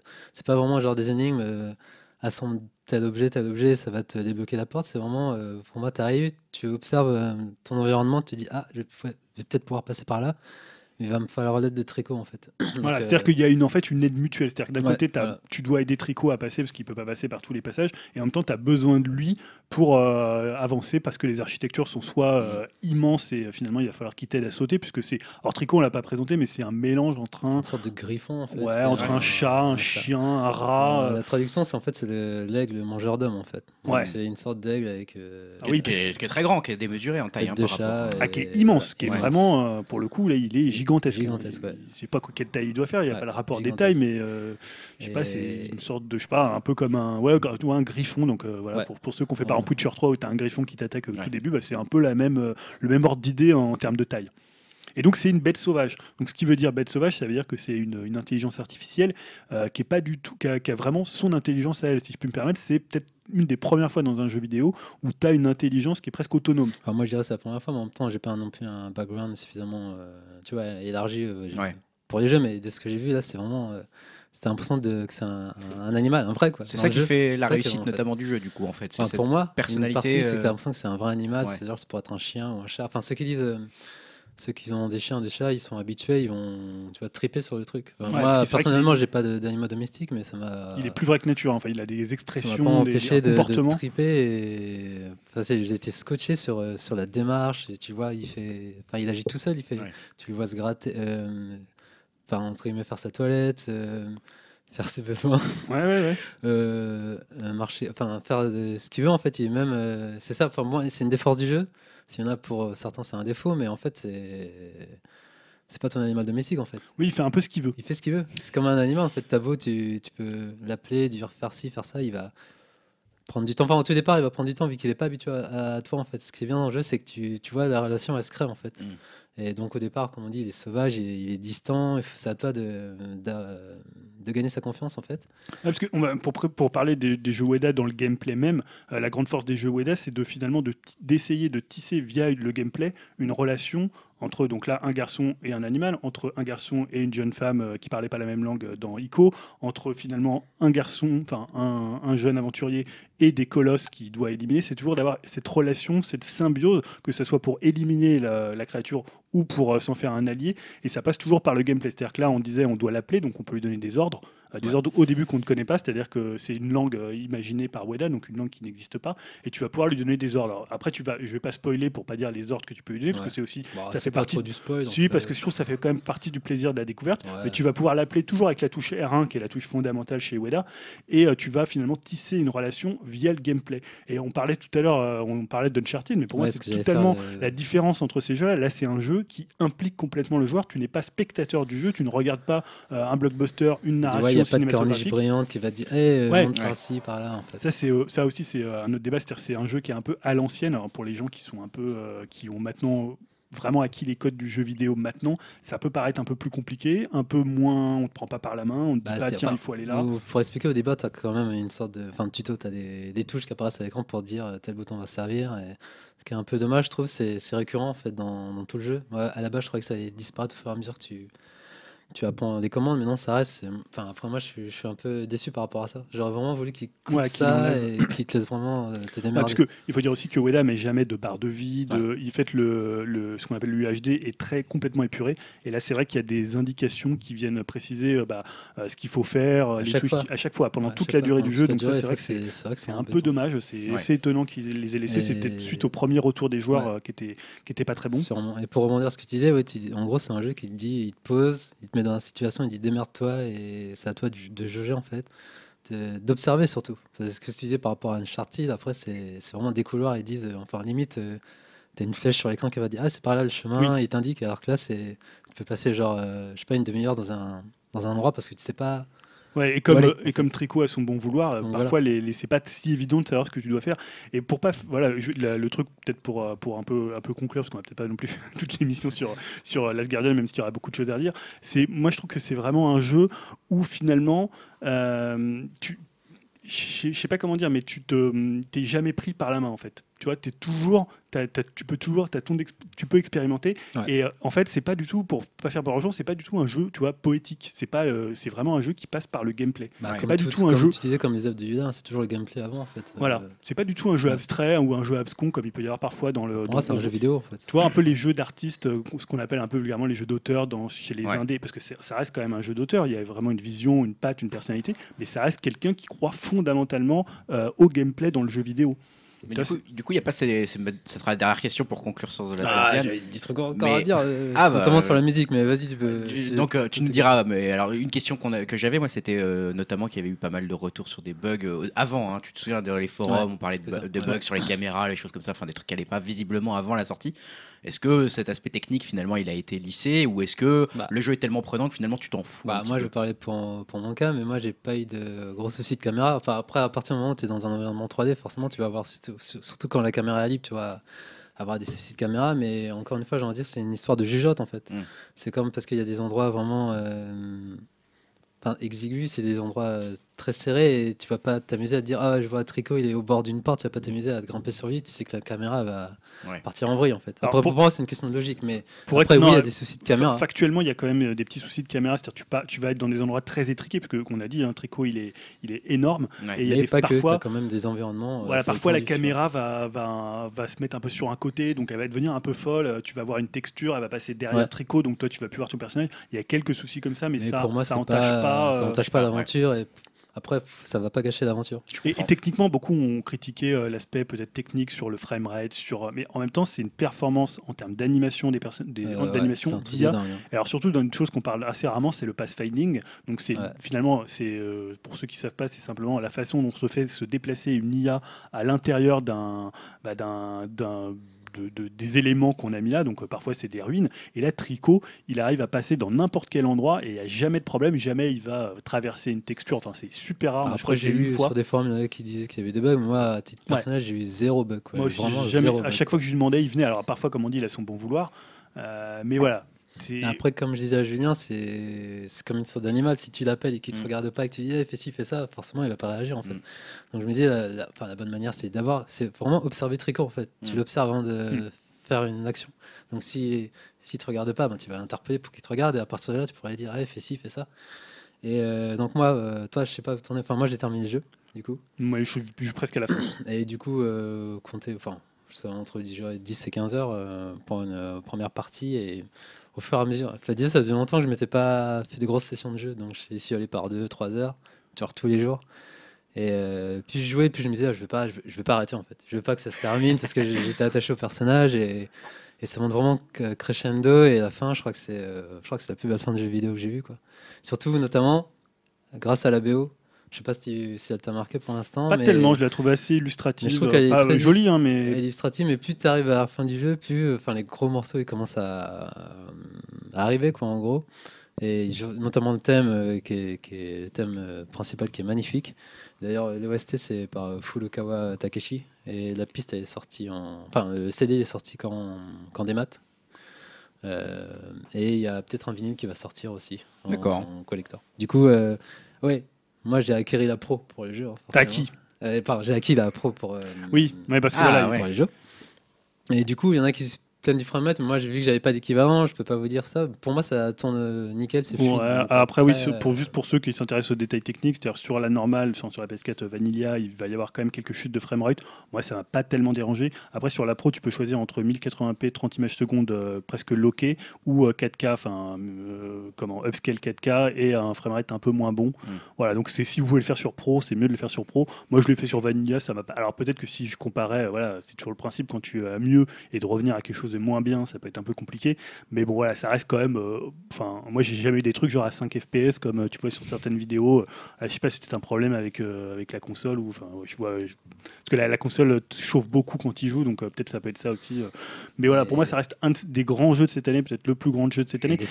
Et ouais, bon après pour moi, c'est un, autre débat, mais c'est surtout un jeu qui est quand même un peu un rescapé, c'est-à-dire quand tu as un aussi long, euh, bah, on peut avoir des craintes parce qu'on dit 10 ans de développement. quand tu as, un développement aussi long, on a vu des jeux qui ont eu un, aussi long de développement, c'est compliqué. J'en parle au pote, je crois que lui, euh, du début à la fin, il a vraiment gardé son idée euh, principale, directrice. C'est beau ça presque. Hein. Enfin, il s'est pas écarté de son idée et ça sent en fait, ça sent. Et moi je dirais Enfin, tu les sens, tu mm. comprends pourquoi, vu comment est la bête, vu comment elle réagit. Je pense que ça après, ça, ça, je demanderais à voir après un post-mortem parce qu'on sait que Sony a repris un peu la main sur le projet, qu'ils ont mis un autre euh, producteur pour le jeu, que Ueda est passé carrément, il était, il fait plus partie de Sony, il est juste en freelance pour eux et il terminait le jeu. Ah Donc après, voilà, ce qui se dit, on apprendra peut-être des choses après. Alors peut-être comme ça se passe, ça s'est mieux passé sur le jeu qu'un Kojima par exemple, euh, peut-être ça sera, ça sera différent. Mais voilà, c'est vraiment un, jeu magnifique et j'insiste encore, c'est un jeu de gameplay, c'est vraiment un jeu de joueurs. Bah, en fait, c'est un jeu rare en fait. Ouais, voilà de nos jours, c'est vraiment très rare. C'est un bon jeu pour. C'est euh, dommage dans un sens, je me dis, c'est peut-être son dernier projet euh, comme ça. vu qu'il doit être exténué euh, après cette expérience. Mais ça va être un. Déjà, en plus, il faut souligner que c'est un jeu japonais. On a tendance à dire. Ouais, les jeux japonais, patati patata, mais je trouve que. Ah, c'est surtout que maintenant, qui va lui donner de l'argent pour faire des jeux? Si tu, le mec, tu te dis, bon, il met 10 ans pour faire un jeu, peut-être pas non plus. Ouais, quand peut-être pas non plus sur mais pour moi, c'est Enfin, à titre personnel, à titre personnel ça remonte au niveau enfin, des jeux Jap et euh, contrairement aux ouais, c'était pas une mauvaise année du Jap et même 2017 euh, pour ceux qui sont sceptiques quoi, est-ce que c'est un jeu qui a de la replay value euh, une bah, fois qu'on oui, l'a terminé est-ce qu'on a envie d'y retourner? Bah, oui déjà d'une enfin moi j'ai pas envie de quitter le monde moi j'aurais dit non mais, moi je prends l'exemple de Shadow of Colossus ou Ico t'as enfin t'as des trophées après qui te poussent à revenir dans le jeu. Enfin après ça, ça dépend pour certains a des débats mais t'as quand même des trophées genre de jeux vidéo dans le sens où tu dois euh, bah déjà, enfin, je sais pas si on peut en parler. Euh, c'est dans, t'as des bonus, hein, tu dois débloquer des trucs en fait dans le jeu. Donc euh, oui, ça te pousse à y revenir. C'est un peu, moi je trouve que c'est un peu du rajout. Je pense que tu peux le refaire plus tard parce que c'est une grande expérience. on avait parlé aussi, c'est artistiquement c'est assez magnifique. C'est les jeux de lumière, c'est Ouais, il y a les jeux de lumière, il y a même les architectures. C'est toujours des trucs complètement dévastés. Il y a une espèce comme ça. Je trouve que c'est un grand designer de la solitude Ueda et dans tous ses jeux, c'est c'est quelqu'un qui épure au maximum. Et l'épure c'est pas forcément facile, mais il épure parce qu'il veut faire un focus sur la relation qu'il y a entre euh, deux personnages, enfin une triangulation entre un personnage, un autre personnage, euh, une IA et le joueur. Et je pense que c'est ça qui réussit le mieux. Et souvent, il va épurer pour faire. Et souvent, il leur sort une certaine mélancolie. C'est jamais, j'aime pas le terme poétique, mais voilà, c'est quelque chose. Il y a une solitude, il y a une mélancolie, euh, parce que oh, c'est souvent. Pas un gros dire que c'est poétique. Non, moi j'aime pas ce truc-là parce que bien, non, mais poétique, ça veut pas dire grand-chose quelque part. parce que poétique, ça veut pouvoir dire que c'est un peu comme ça, éthéré, quelque chose qui n'a pas de gameplay ou qui, tu vois. donc on, on, dit ça pour Absu, on dit ça pour Journée et pour moi, c'est pas des jeux qui sont vraiment dans ce que l'affiliation de, de Ueda. Quoi. Ueda, il est vraiment de l'école du, il est l'école du game design japonais, du level design japonais, à la Nintendo, à la Zelda. Euh, Shadow of the Colossus, c'était une déconstruction de, de, Zelda. Et pour moi, il est plutôt de cette école-là, plutôt que de celles euh, bah, qui l'ont suivi sur des jeux, sur des gens comme Genova Chen ou euh, voilà. Moi, je le, je le, vois plutôt dans l'école vraiment japonaise. Mais voilà, c'est un grand jeu à faire cette année, à mon avis. Ouais. Et pour conclure, ouais, donc moi j'ai pris l'édition collector, et, qui est un peu de la carotte au niveau de l'OST, vu qu'elle est tronquée. il y a une figurine moche surtout. Il y a une figurine, ouais, figurine hein, elle est super jolie, c'est juste le personnage qui est moche. Une OST coupée, une, une figurine. moi, c'est un peu de la carotte. Mais bon, sinon, ouais, comme disait Julien, c'est moi, c'est un grand jeu. Là, je fais mon New Game Plus et j'ai un peu de mal, je crois que je vais avoir du mal à me remettre à jouer à d'autres jeux et ça me monte tous les jours, j'y pense à jeu. C'est une belle fin d'année euh, qu'on finit sur une très belle. Très du coup, là, j'arpente les forums pour. Euh, bah, j'attends l'avis d'ailleurs de Julien, mais j'arpente les forums pour parler de la fin, des, théories, tout ça. Donc, je te dirais ça. Et, l'année a bien fini, mais elle a, à mon avis, commencé avec un autre très très grand jeu qui est, bah, moi, pour moi, mon jeu de l'année aussi, parce que je vais laisser chacun son jeu de l'année, c'est The Witness. Donc The Witness, c'est le jeu de Jonathan Blow hein, qui avait fait Braid. Euh, là aussi, pour le coup, c'est vraiment une leçon de game design. Euh, pourquoi c'est une leçon de game design? Parce que c'est finalement comment tu fais un monde ouvert. Donc euh, pour parler de, de, quoi ça parle, on ne sait pas vraiment de quoi ça parle, mais qu'est-ce que c'est? C'est un puzzle game sur une île. Un puzzle game très très simple où tu dois trouver bah, une sortie. c'est, je sais pas comment décrire ces puzzle games, mais tu es sur une île, donc un petit monde ouvert, et finalement tu vas devoir explorer cette île par, la, par euh, comment, la narration environnementale et en résolvant ces puzzles. Et tout va avoir une logique. En fait, ce qui est très fort dedans, c'est que c'est à la fois des puzzles qui sont presque détachés de l'île et en même temps qui font sens mm. avec ce qui se passe sur l'île. Et je trouve que là, c'est vraiment un, voilà, c'est une leçon de game design, une leçon de d'amener les puzzles, de, euh, de montrer comment finalement on construit, euh, on construit un level design. C'est marrant parce qu'encore une fois, c'est un jeu qui a pris 7 ans, quelque chose comme ça à développer. Très, longtemps, deux, points communs, c'est assez marrant que je note entre vos deux jeux là, de l'année qu'on a cité pour l'instant. Ces deux jeux où on a pris le temps de les développer quoi, dans, les, dans, les, dans le cas, mm. de réfléchir au fond et à la forme pour qu'elles se, se collent l'une à l'autre. Et pour le, pour le coup, dans un style totalement différent de, du jeu de Fumito Ueda. C'est un ah bah style graphique complètement différent. Puzzle game. Euh. moi, je pense que le seul, la seule limite au jeu, c'est si t'aimes pas du tout les puzzle games. Ouais. Toi, pourtant, toi, t'es pas un grand fan de puzzle games. Moi, je sais pas que je suis pas fan, mais j'adore ça, mais j'ai aucune logique. Ah. Donc, c'est-à-dire que le jeu, il y a à peu près 350 ou 400 puzzles. Moi, au bout de 150, je, je ne comprends pas. Par contre, c'est un jeu que vous pouvez faire, je sais pas, si vous avez euh, quelqu'un avec vous, un frère, euh, une terminé, copine. Ah non, je n'ai pas terminé. C'est impossible. Mais il y a un tel plaisir de se promener. Et en fait, quand tu bloques sur un puzzle, tu peux aller ailleurs. C'est pas, euh, tu vois, moi je me rappelle, j'avais fait Bread. Quand tu bloques sur une énigme, bah, si tu trouves pas, tu es obligé de, bah, de, de, chercher la solution. Donc ça, ça mm. gâche un peu le truc. Là, tu peux aller te balader, tu peux retrouver des indices. Il y a, voilà, tout fait sens en fait. Il y a quelque chose de. Ça ressemble un peu à Lost finalement quand tu vois la première saison de Lost. Tu me donnes envie. Ah, tu l'as pas fait tu, pas essayé Je l'ai mis dans ma liste Steam d'envie, mais je l'ai pas encore acheté. Pour être tout à fait honnête, j'attends une petite réduction de Steam. Parce que pour l'instant, il On peut parler d'un jeu? Bien sûr. Rapidement, c'est Inside. Donc Inside, c'est le nouveau jeu de. Je sais qu'il y a l'a fait, donc il pourra en dire un mot. Euh, c'est le nouveau jeu des, euh, des créateurs de Limbo donc Playdead qui est un studio scandinave. Donc bon, chez eux, ça rigole pas, hein. c'est pas la fête. Non, euh, Limbo, qu'on puisse dire. Moyennement joyeux. Donc Inside, alors je saurais pas trop décrire l'histoire sans spoiler ou même pour la raconter. Bah, c'est l'histoire d'un petit garçon ouais, qui s'enfuit. Qui s'enfuit. Moi, j'appelle ça un run and brain. Ouais, c'est pas mal. Parce que finalement, tu cours tout le temps, c'est une sorte de runner. Parce qu'on va, là, pour le coup, on te force à courir. Et en même temps, c'est des énigmes, euh, comme il y avait d'ailleurs dans Limbo, sauf que c'est beaucoup plus abouti que Limbo. Limbo, moi, je trouve c'était un très jeu. facile, Limbo. Enfin, très facile. Les énigmes étaient faciles quand même, globalement. Ouais, il y avait quelques trucs un peu rotors. Mais je trouve Limbo, c'était un jeu, on parlait tout à l'heure d'Inaritu, qui était très démonstratif. Et je trouve que mm. c'était un peu le problème de Limbo. C'était un jeu qui voulait montrer euh, bah, ce qu'il savait faire. Regardez ma DNA noir Voilà, on est indépendant, on est dark. Euh, alors que là, je trouve que tout coule très très bien. C'est entre eux un peu l'esprit de de Lynch et l'expressionnisme allemand. Donc c'est très sombre. Il y a un espèce de jeu euh, sur le monochrome, sur le noir et blanc. artistiquement, c'est magnifique. Hein. Artistiquement, c'est ouais, une des claques visuelles de cette année. C'est très glauque. Mm. Euh, tu vas pas rigoler. Il y a un travail sur la bande son qui est juste dingue. Moi, je trouve que c'est. Alors, il n'y a pas vraiment de musique marquante, mais il y a des sons, des bourdonnements, des voilà, un peu comme chez Lynch, euh, comme dans Eraserhead. Euh, voilà, c'est, je sais pas si tu veux en dire un mot sur le. En fait, moi, ça m'a fait penser un peu dans l'esprit, je sais pas si tu seras d'accord, à un Overworld, en fait. Dans, ouais, carrément, carrément. complètement. Ouais, c'est une sorte de.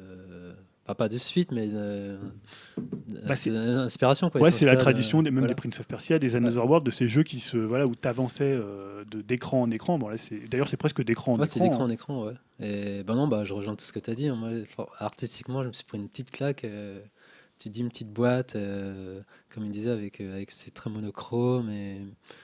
et enfin, enfin tu as envie d'aller jusqu'au bout pour voir ce qui va se passer en fait. C'est ça qui est, qui est, intriguant aussi. Et je suis pas sûr d'avoir tout compris. Ouais, parce qu'on va pas spoiler le final, mais alors c'est peut-être la limite du jeu. Moi, les quelques critiques que j'ai lues sur le jeu, c'était ça.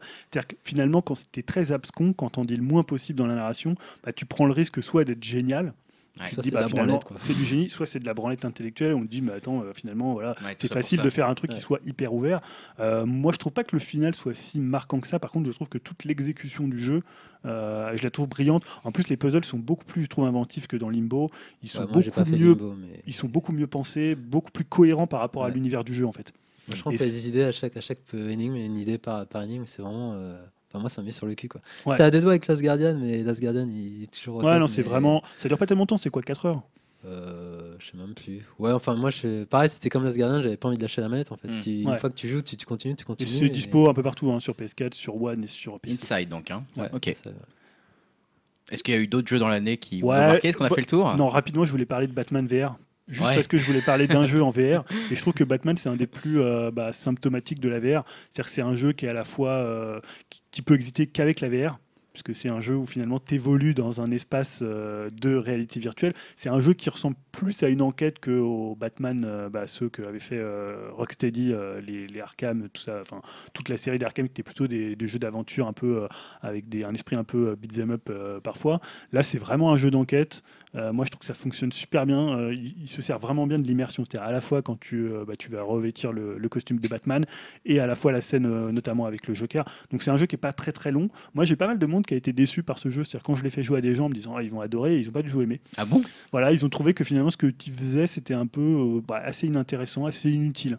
Et c'est vrai que c'est quand même un jeu qui fonctionne beaucoup plus par l'immersion que par les mécaniques, parce que tu vas pas faire des, choses très, très dingues. Euh, je pense à cette scène que tu avais fait là où, tu, euh, finalement tu as un combat que tu revois hmm. et tu dois en fait arrêter bah, ça dingue, juste le moment où. c'est super bien fait. Voilà, c'est hyper bien fait. tu dois arrêter le moment où le, je sais plus si c'est c'est qui c'est. C'est Night Hall qui se fait casser euh, la nuit. Nightwing. Ouais, Nightwing qui se fait. tu dois, tu dois juste savoir à quel moment il se fait briser pour pouvoir analyser et après euh, identifier. Donc. Et tu arrêtes le temps quand tu veux dans la Mais ça, dans les, dans les vrais jeux euh, Arkham faits par Rocksteady, tu avais déjà des scènes d'enquête comme ça. Mais bon, c'est vrai que c'était super bien pensé pour la réalité virtuelle de, de, se pencher là-dessus, vraiment pour un jeu VR, quoi. Où tu peux t'arrêter, bien observer tout, voir un peu se déplacer sur la scène de crime, c'était vraiment bien trouvé. Quoi. Ouais, parce que pour, pour euh, juste parler des déplacements, tu te déplaces en te téléportant. Ouais. Tu vas d'un endroit à l'autre, donc c'est un côté. Moi, tu vois, je rêve d'un. Tu vois, je me dis Telltale, qui est, qui est un peu, je trouve, dans une mauvaise passe, qui fait plus des trucs tellement. tout le temps le même truc, quoi. Il pourrait peut-être se renouveler via la VR. Tu vois, je pense que c'est un truc qui pourrait leur convenir. pourrait techniquement c'est ça la question. C'est vrai que leurs jeux sont très, très. Parce que là, c'est quand même assez beau. Hein. Ouais, c'est quand même très beau. Moi, j'avais trouvé. Je pense qu'ils ont vachement investi en termes de temps de développement sur, euh, sur Batman VR. Quoi. Ah, et puis, il y a quand même des. Moi, je m'arrête d'être à des scènes où tu. Enfin, vraiment, t'as le pingouin, mais tu prends vraiment Batman, quoi. T'as un espèce de truc. non, mais tu vois, cette scène, je sais pas si tu l'as fait, Dim, la scène où le pingouin où il est accroché en l'air, là. Si, si, ouais, ouais C'est assez dingue, ça. et toi, t'es juste au-dessus, ou un moment où t'es juste au-dessus. Enfin, ouais, il y a vraiment. Oh putain. je m'achète un casque, je fais m'acheter un T'as la VR, Dim?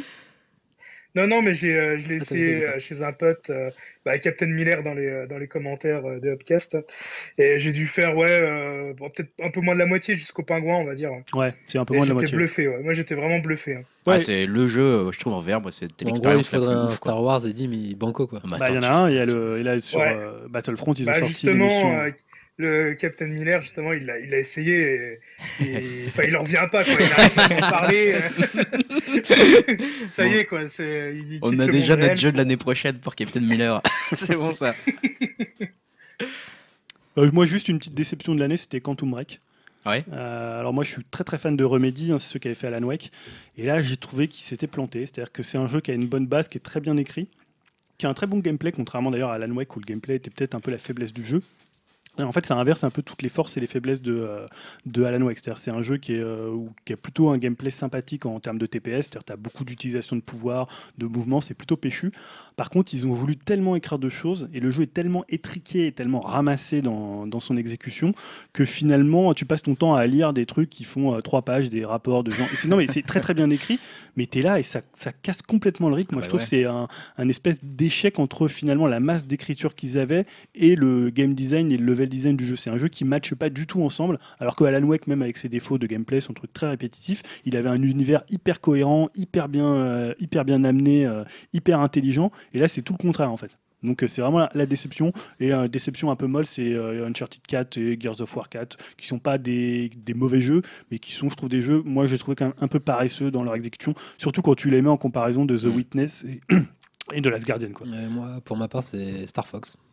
Euh, j'en attendais un peu plus, vu que c'est l'association euh, Nintendo et, Platinum, euh, qui avait donné Wonderful. Donc voilà, après, c'était pas pareil.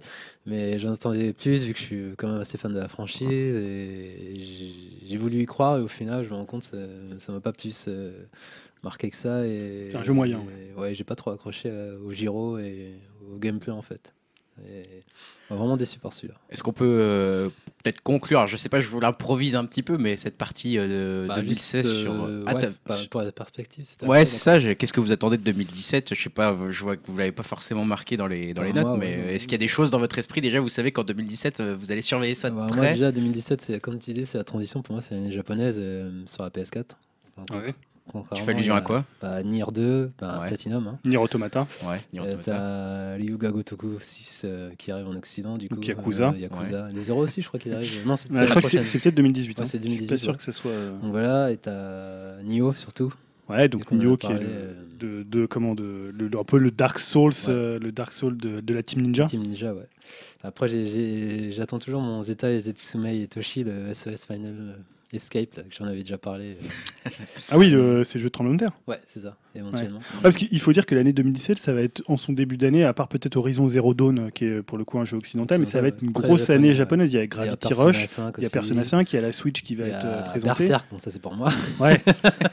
mais c'est ce que tu disais tout à l'heure sur Last Guardian, tout le monde dit le jeu vidéo il est un peu mort, un peu moribond. Euh, bah, les, deux gros, les deux jeux qu'on fait l'événement en fin d'année, c'était Final Fantasy XV. On n'a ah pas parlé puisque personne ici l'a fait. Moi, il est un peu critiqué, après je ne vais pas rentrer dans le débat, pas fait. Et euh, Last Guardian, et le début d'année va être quand même très très japonais. Et avec en plus la Switch, euh, voilà, ça reste quand même. en parler aussi, j'ai notamment sur Xbox, et eh ben, tu en avais parlé à Cuphead, que j'attends énormément, et tous les deux. Qui était pas mal repoussé. et que...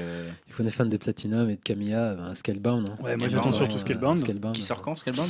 Aucune idée. On sait. On sait pas trop. Alors peut-être au printemps, mais à mon avis, je verrais bien le sortir en fin d'année en même temps que en fin d'année, toi? Moi, ce qui me chier, c'est d'acheter une Xbox pour le jeu, mais bon, voilà quoi. Ça sera une Scorpio. Bah voilà, côté hardware, on va avoir la Scorpio. C'est sûr que c'est 2017. Tu crois qu'ils vont faire une Last Guardian et ça va être un peu déporté vers Scorpio, le Scalebound, tu penses Non, mais disons que comme il sort aussi sur PC. Scorpio, moi je la sens bien en 2018. Hein. Ouais, je pense qu'ils ont besoin de la sortir là. Ça me paraît tôt. Et on aura donc le nouveau God of War, je sais pas si c'est pour cette année. Enfin, quoi, ils ont quand même des grosses cartouches Sony, mine de rien. ouais, bah. Enfin, le nouveau Link, enfin Zelda. Oui, le nouveau Zelda. Alors, du coup, euh, tu parles de Zelda, mais euh, forcément la Switch. Ouais, comme tu disais, Julien. Moi, c'est une euh, curiosité pour moi, vu que je suis je tiens moins au courant du là-dessus, mais du coup, je pour nous aussi. Au début, c'était de l'hype, non, c'est de la bah, ça a été quand même présenté chez Jimmy Fallon. Ouais, j'ai vu ça. Ouais. Ça m'a pas convaincu non plus, hein, tu vois. Ah toujours pas. Ouais, non, toujours pas moi perso. Là, il y a d'autres, les rumeurs de, les rumeurs du jour là, parce que Digital Foundry et Eurogamer ont plus ou moins établi que, bah voilà, elle apparemment, elle tournerait mieux quand elle est sur le dock, c'est-à-dire que en fait toute la, puissance est libérée, c'est-à-dire que le dock n'a pas de pas de composants pour la rendre plus puissante, mais en fait ils peuvent elle tourne euh, enfin entre guillemets moins rapidement quand elle est en sur en portable et quand tu la poses euh, le bah, le processeur est plus rapide. D'accord. Mais apparemment elle serait quand même moins puissante qu'une PS4. Ouais. Et du coup question toi c'est Day One? Pour toi Julien bah, Étant donné qu'il y aura il y aura sûrement un nouveau Mario 3D et que j'ai du mal à résister à un Mario 3D. Euh, ça... dépend des jeux qui aura le Day One. Ce que j'allais dire Greg si jamais ils font. Enfin, j'ai du mal à croire qu'il y aura un Zelda euh, majeur qui sorte avec la console ou un Zelda. Moi, qu'est-ce que possible Il y a Breath of the Wild. Mais tu crois qu'il sortira direct avec Je sais pas s'il va sortir des One. En même temps que la console bah, Pour moi, s'ils l'ont présenté à, chez Jimmy Fallon et que c'était le jeu qui montrait, ça semble difficile quand même. Je t'achèterais pas, des One, moi, par bah, moi, euh, non, mais s'il y a genre un Mario ou un Zelda, là, c'est sûr, mais je, ne vois pas sortir, ça ferait bizarre. Enfin, on n'était pas. Mario, ils en ont pas parlé, hein. pas du tout, il y a aucun signe là-dessus. Euh. encore. Tout le monde dit qu'il sera au lancement. Ouais, c'est bizarre. Mario. Je pense. Ah ouais. Ouais ils ont rien montré du tout, à part éventuellement dans la pub Switch. Il faut qu'il y ait un jeu quand même. C'est propre à Nintendo, ils montrent jamais leur jeu, genre oui, c'est vrai, Parce que tu te dis, ça va faire quand même reveal le 13 janvier. Ouais. Et ensuite. Parce qu'on a le euh, prix, on a beaucoup de choses le 13 janvier. Mais ça dure 4 heures leur événement. Ouais, comme ça. Elle sort en mars, c'est ça Elle sort en mars. Elle sort en mars théoriquement. D'ailleurs, faut que je... Sauf retard, sauf report. Mais logiquement. J'espère d'ailleurs qu'on pourra peut-être la tester. Enfin, c'est pas encore sûr, mais. Euh. Ils ont parlé de ça. Ils ont dit qu'on pouvait. Oui, mais j'essaie de voir si euh, via OPS on pourra. Ah oui, parce que bien sûr, on est tellement écouté. Voilà, je pense que c'est. invités, hein, ça, me paraît évident. Hein, voilà, bon, si on peut, si on peut, ça peut être sympa. Mais. Ah, Nintendo, ah, si quelqu'un nous écoute. Il faut, s'adresser à la boîte.com. Il y a toujours la question de la 3DS. Quid de la 3DS en 2017 Ouais, bonne question. Parce que par rapport à la Switch. Bah, c'est une vraie question, ça. Qu'est-ce que ça va devenir les consoles portables chez Nintendo? La Vita, on parle plus, c'est sûr, mais la 3DS, euh, pour moi, c'était une grosse déception après à titre personnel, vu que j'ai pas trouvé euh, le genre de jeu que je voulais sur la console. Vu que je suis pas RPG, je suis pas euh, light novel, je suis pas trop puzzle game, donc tout ce qui est jeu d'action et un peu de plateforme, c'est une denrée rare, je trouve, sur la 3DS. Et je m'attendais à mieux, et donc là, cette année, je vais vraiment voir est-ce qu'ils vont la supporter ou ils vont au fur et à mesure tout euh, se concentrer sur la Switch ou sur la prochaine portable euh, portable ouais de, ah, peut-être qu'ils vont faire une transition entre quelques jeux 3DS le truc c'est qu'elle est quand même beaucoup moins puissante qu'une Switch hein, la 3DS hein. je pense que là elle fait quand même euh, elle fait son âge la 3DS hein. clairement ouais. Tu vois même Pokémon qui est quand même un gros jeu il rame quand même pas mal. Il est un peu il est un peu à genoux sur la sur la 3DS et puis je suis curieux de voir la VR pour voir ce que ça va donner. euh, Ouais, est-ce que ça ça, va va être, s'envoler ou pas. C'est l'année où ça euh, peut se jouer, ouais. C'est l'année où ça peut se jouer et se terminer aussi. Ouais, ouais, ouais, clairement, c'est l'avenir de la VR qui peut se jouer. En tout cas pour le jeu vidéo, quoi. Ouais, oui, parce qu'après, il y a d'autres. Il y aura toujours. et euh, donc, le toi, cette année, Greg, pas de PS4 en vue? Enfin, pour l'année 2017. Bah, moi, j'ai j'ai failli à un moment, je me suis j'ai hésité, j'ai hésité, puis finalement, je, je passe tellement peu de temps à jouer, comme moi, j'aime même pas vraiment de Tu joues à Rocket top, League? etc. Je joue beaucoup à Rocket League, mais voilà, je suis sur PC. Sur Steam, j'ai tellement d'offres que je me dis que, voilà, éventuellement, si je veux acheter à peu près n'importe quel type de jeu, je le trouve facilement sur Steam. Ouais. Je crois que j'ai, ouais, je suis, je suis tombé dans le côté obscur avec Steam, et je- à part Nintendo, il y a peu de choses. En fait, maintenant, ma console, entre guillemets, principale, c'est mon PC, et ma console d'appoint Nintendo, bah, ça sera toujours la Nintendo, quoi. Et moi, j'ai juste un. Enfin, pas un jeu, mais Genova Chen, euh, créateur Ouais. euh, de Journey. Du coup, j'attends de voir si. Est-ce qu'il va revenir avec un jeu cette année ou Bah, il a plus- pré... enfin, ils ont annoncé un jeu, euh, Ah, The Game Company. D'accord. Ouais, mais il fait plus partie de votre game. Normalement, c'est lui qui, Ah bon lui qui était parti de votre Ah, game. il était parti de ouais. Game, alors je sais pas, faudra vérifier. J'attends de voir lui, Il serait projet à lui. Il Bah, je sais pas après s'il monte. Il me semblait qu'il était toujours là, moi, mais il y a des gens qui sont partis. Il y a le créateur euh, il qui est parti pour faire Absu. vérifier, mais je crois qu'il Non, je crois qu'il est toujours là. Il y a Bah, Abzu, il en fait pas. Ouais, bah, c'est- ouais, Abzu, il est parti. Ouais, le mec qui avait qui à a créé vérifier, Absu. ouais, ok. Et toi, Dim, il y a des Ouais. choses que tu attends en 2017 dans les jeux vidéo, des, des, des, des trucs qu'on n'a pas encore mentionnés? Bah, pour euh, revenir euh, sur la 3DS, je vais enfin me racheter un jeu 3DS au mois de février. C'est euh, Dragon Ball Fusion, parce que j'ai entendu Ah, beaucoup c'est de bien. vrai. Et, euh, ça fait longtemps que j'ai envie de me faire un jeu Dragon Ball autre qu'un jeu de baston. Donc, euh, bah, ça, voilà, quoi, déjà, premièrement. Et surtout, et essentiellement, euh, ouais, bah, je vais surtout gu- guetter euh, toute l'actualité du PSVR. Parce que bon, euh, voilà, ça, bah, depuis le lancement, ça me tente, on va dire. Mais bon, euh, 400 euros plus les accessoires à Ah côté, ouais. c'est quand même une somme. Ouais, Ah, c'est une somme. chose. Et voilà quoi. Moi, ça me dérange pas de mettre la somme, mais s'il y a du contenu derrière, quoi. Donc, euh, à voir. C'est surtout ça que moi que je vais, je vais surveiller.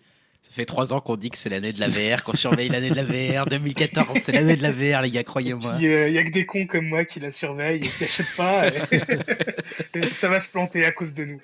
c'est clair, personne n'achète. Non, mais faut, faut sans pas non plus attendre la VR comme le remplaçant du jeu vidéo. C'est Ah, quelque non, chose non, qui vient à côté. Ah bah pour certains journalistes, c'est la révolution Ah, mais ultime. ils se hein. rien. après- Non mais moi, moi non mais j'ai- je suis toujours un peu étonné quand je lis des gens ou des par exemple sur des forums des gens dire ah ben c'est juste c'est ça la VR c'est juste un accessoire jamais ça remplacera notre télé notre pad mais c'est pas le but C'est pas le but, ouais. c'est un truc qui vient en plus c'est une autre expérience c'est pas moi je continue à jouer à des jeux sur ma télé et des fois je fais un jeu en VR c'est un autre moyen de bah, d'avoir une autre expérience moi d'ailleurs j'attends surtout qu'il y ait des jeux des expé- enfin tu vois je parlais de Batman moi j'attends plus des jeux comme ça que finalement d'avoir je sais pas euh, un Uncharted en VR je m'en fous complètement enfin à part s'il est pensé complètement autour Ouais, de la. VR Enfin, là, Mais- Moi là-dessus, je suis d'accord avec toi. Je...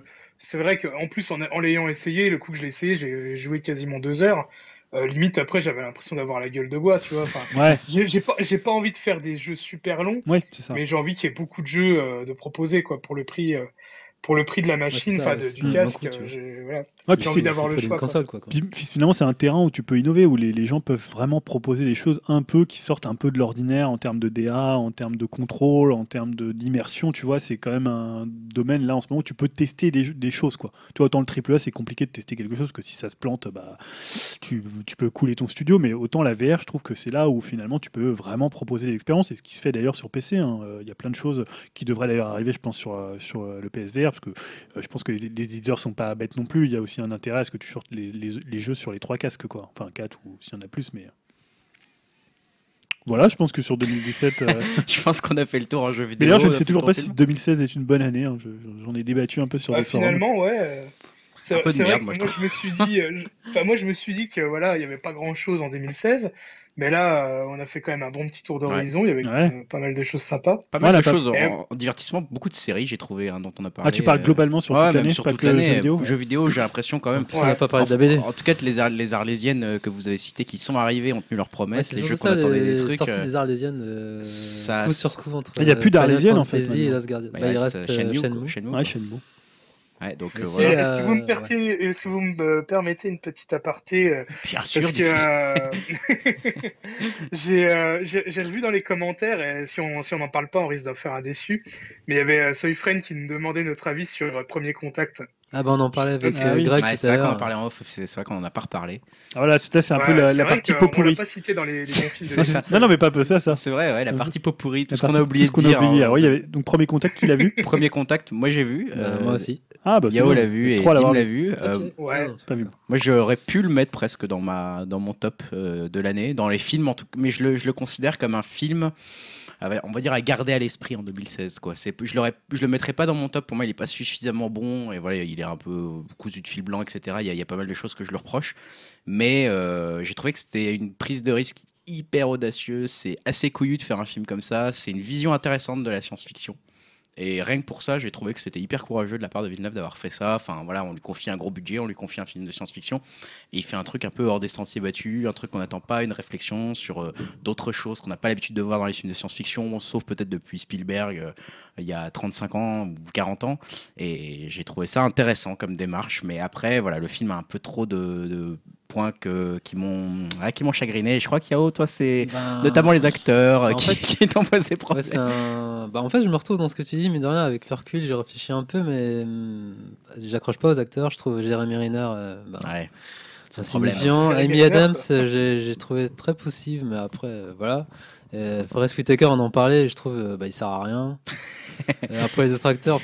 Ouais, non, mais Jeremy Renner, j'ai du mal avec le casting. Après, je trouve euh, la photographie, elle est jolie. Les, certains plans sont jolis. Comme tu dis, c'est un peu couillu de faire ce, ce sujet. Mais après, j'ai trouvé que le film a cul entre deux chaises. Il y a des scènes, j'ai trouvé super grotesques. Genre, limite nanardesque, voire cucul à praline.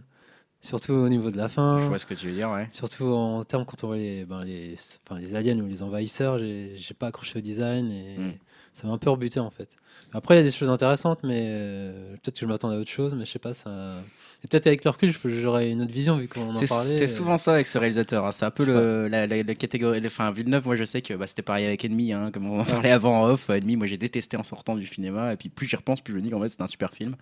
Après, je trouve que c'est une bonne expérience. C'est un bon film à voir sur grand écran. C'est ça. C'est un film original à voir sur grand écran. Ça vaut le coup d'essayer. Euh, je crois que toi, Dim, pour le coup, tu l'avais mis dans ta liste, hein, si je me souviens bien. Je l'ai pas sous les yeux. Ouais, ouais, bah.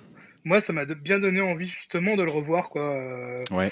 Parce que j'ai bien aimé la fin. Enfin, je vais pas la raconter forcément, mais euh, j'ai trouvé que c'était plutôt bien vu, quoi. Et euh, bah pareil, moi j'ai beaucoup accroché à l'ambiance, j'ai euh, j'ai pas trouvé de temps mort, j'ai vraiment vite accroché euh, au style, on va dire, même à la musique qui est très discrète mais qui est vraiment efficace aussi. Et par contre, je suis pas forcément d'accord avec toi Yao au niveau des acteurs, je les ai trouvés quand même assez justes, enfin, surtout Amy Adams que j'ai vraiment beaucoup aimé. Bon après Jeremy Renner, il fait du Jeremy Renner quoi. Ouais. Mais bon, après non, moi j'ai beaucoup aimé. mais je l'ai pas vu dans de bonnes conditions. J'étais très crevé, donc j'ai un peu du mal à me ça joue, mettre dedans, me concentrer. Mais en même temps, je suis d'accord avec toi. J'aime bien la fin, mais en même temps, c'est contradictoire. J'aime bien la fin, mais il y a un truc qui me dérange en fait dedans. Je sais pas. Il y a des trucs que ah, j'aime bien. Un petit problème de rythme. Il y a un... des trucs qui me dérangent en fait. Je trouve c'est. Je pensais, on parle de Premier Contact, mais un autre film qui était de 2016 et que personne n'a cité, c'était Midnight Special, le film de Jeff Nichols.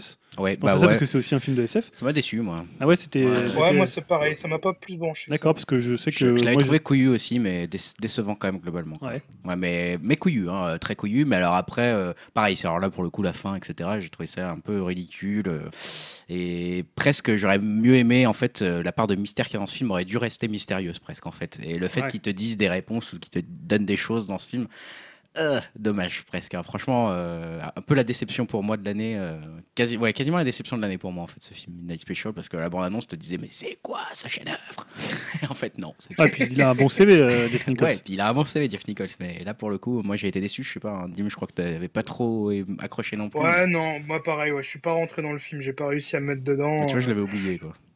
Ah bah ouais, c'est ça parce que je me suis dit, moi j'ai pensé que c'était 2015 même. Ouais, je l'ai complètement. Non, c'était 23 mars 2016.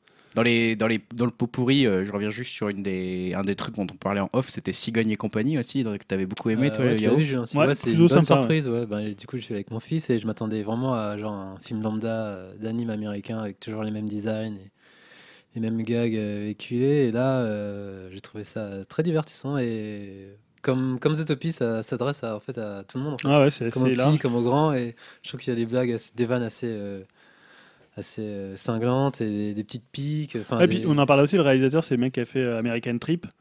Ouais, c'est ça. Et ouais, c'est ça. Le pire voisin. Ouais, c'est ça. Ouais, le pire voisin, donc euh, un peu, un peu, c'est un humour un petit peu corrosif. Coup, en fait, ça me semble logique quand tu dis en fait par rapport à, son univers en fait. Ouais, c'est vrai, ouais, finalement, parce que c'est un film justement qui est un petit peu corrosif, euh, que moi j'ai trouvé peut-être supérieur à un film que j'avais bien aimé au cinéma, un film d'animation, parce qu'on en parle, c'est comme des bêtes. Mm. Ouais, ouais, je suis d'accord avec toi. Que j'ai, alors moi j'aime bien le, début et la fin, mais alors au milieu c'est un peu un buddy movie où on fait juste un truc de poursuite. Euh. Les spécialistes des films d'animation, on les reconnaît maintenant. Hein, vous avez des enfants. un dont on n'a pas parlé, je crois qu'il est sorti cette année, c'est Kung Fu Panda 3, non? Ah ouais, J'avais c'est c'est pas oublié terrible. ouais. ah, Moi, j'ai bien aimé Kung Moi, Fu Panda je 3. suis trouve pareil, mais je trouve que c'est- c'est c'est un film euh, pantouflard, je dirais. Ouais, mais alors autant le 2, j'ai trouvé très moyen, c'est-à-dire c'est une sorte de scène d'action d'une demi-heure qui, enfin, qui aurait pu faire une demi-heure qui dure 1h20. Et le troisième, je trouve assez marrant, tout le truc avec les pandas quand il va retrouver Ouais, son J'avais père. tout. zappé, après je trouve ça techniquement, c'est quand même, pour moi, c'est un film sans prise de risque en fait. Et après, tu te sens que Ouais, le 4 je il va trouve pas débarquer.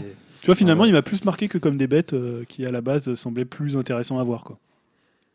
Voilà. Voilà pour cette Mais- partie pourri pourri. En musique, on a, on a PNL, on a parlé On a parlé de français qui fait du rap. euh, 2017 alors les films? Bah pour le, moi c'est La La Land. hein. De toute façon tu l'as dit. euh, ça va être le seul Ah. film de l'année. Moi euh. j'ai pensé à Dim, je pense que tu seras d'accord avec, avec moi pour Rangers, ça t'intéresse?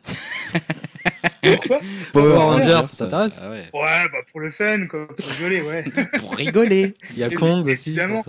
Comment on va aller voir Ouais. tout ça La momie, on va aller le voir. Kingsman 2 aussi. Ah, avec... Et- Ah, Ah Kingsman ouais, 2, ouais, par Kingsman contre, 2. ça, ça peut être sympa ça. Ouais, et- il y aura des films, quoi. Mais alors, du coup, euh, question, euh, j'ai envie un peu de conclure peut-être, parce que le, le pot pourri pourrait durer éternellement avec tout ce qu'on a vu.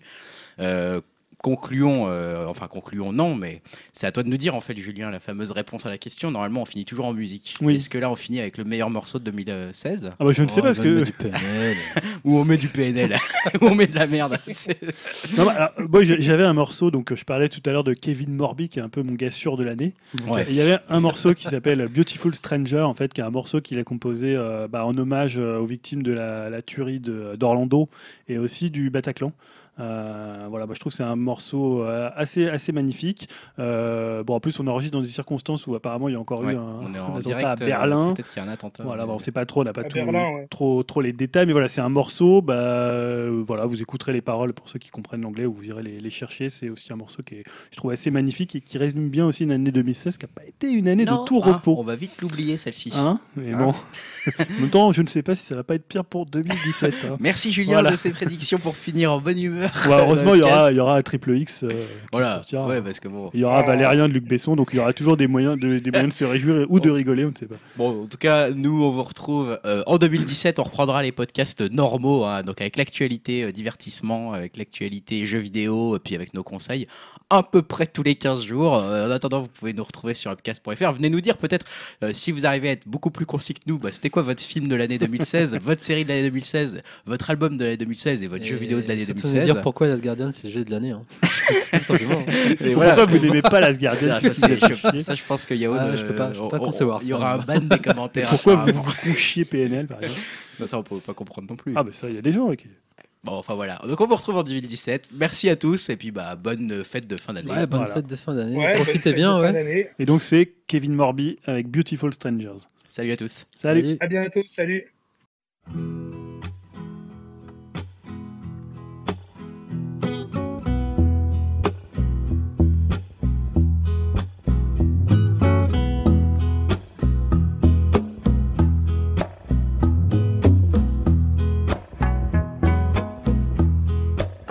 If you ever hear that thunder, put your eye to the sky, boy, and wonder. Maybe there's a kingdom above the weather. Oh, and whether you're gonna get on in is up to him.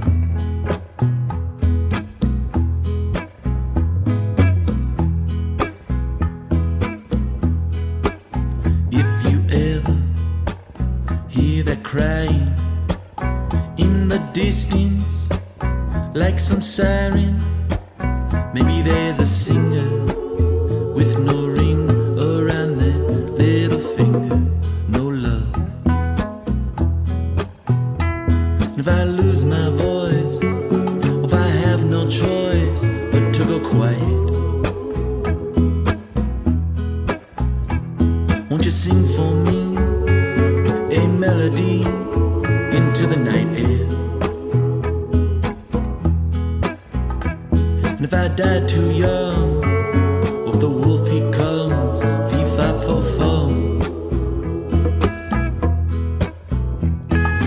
died too young of the locust come.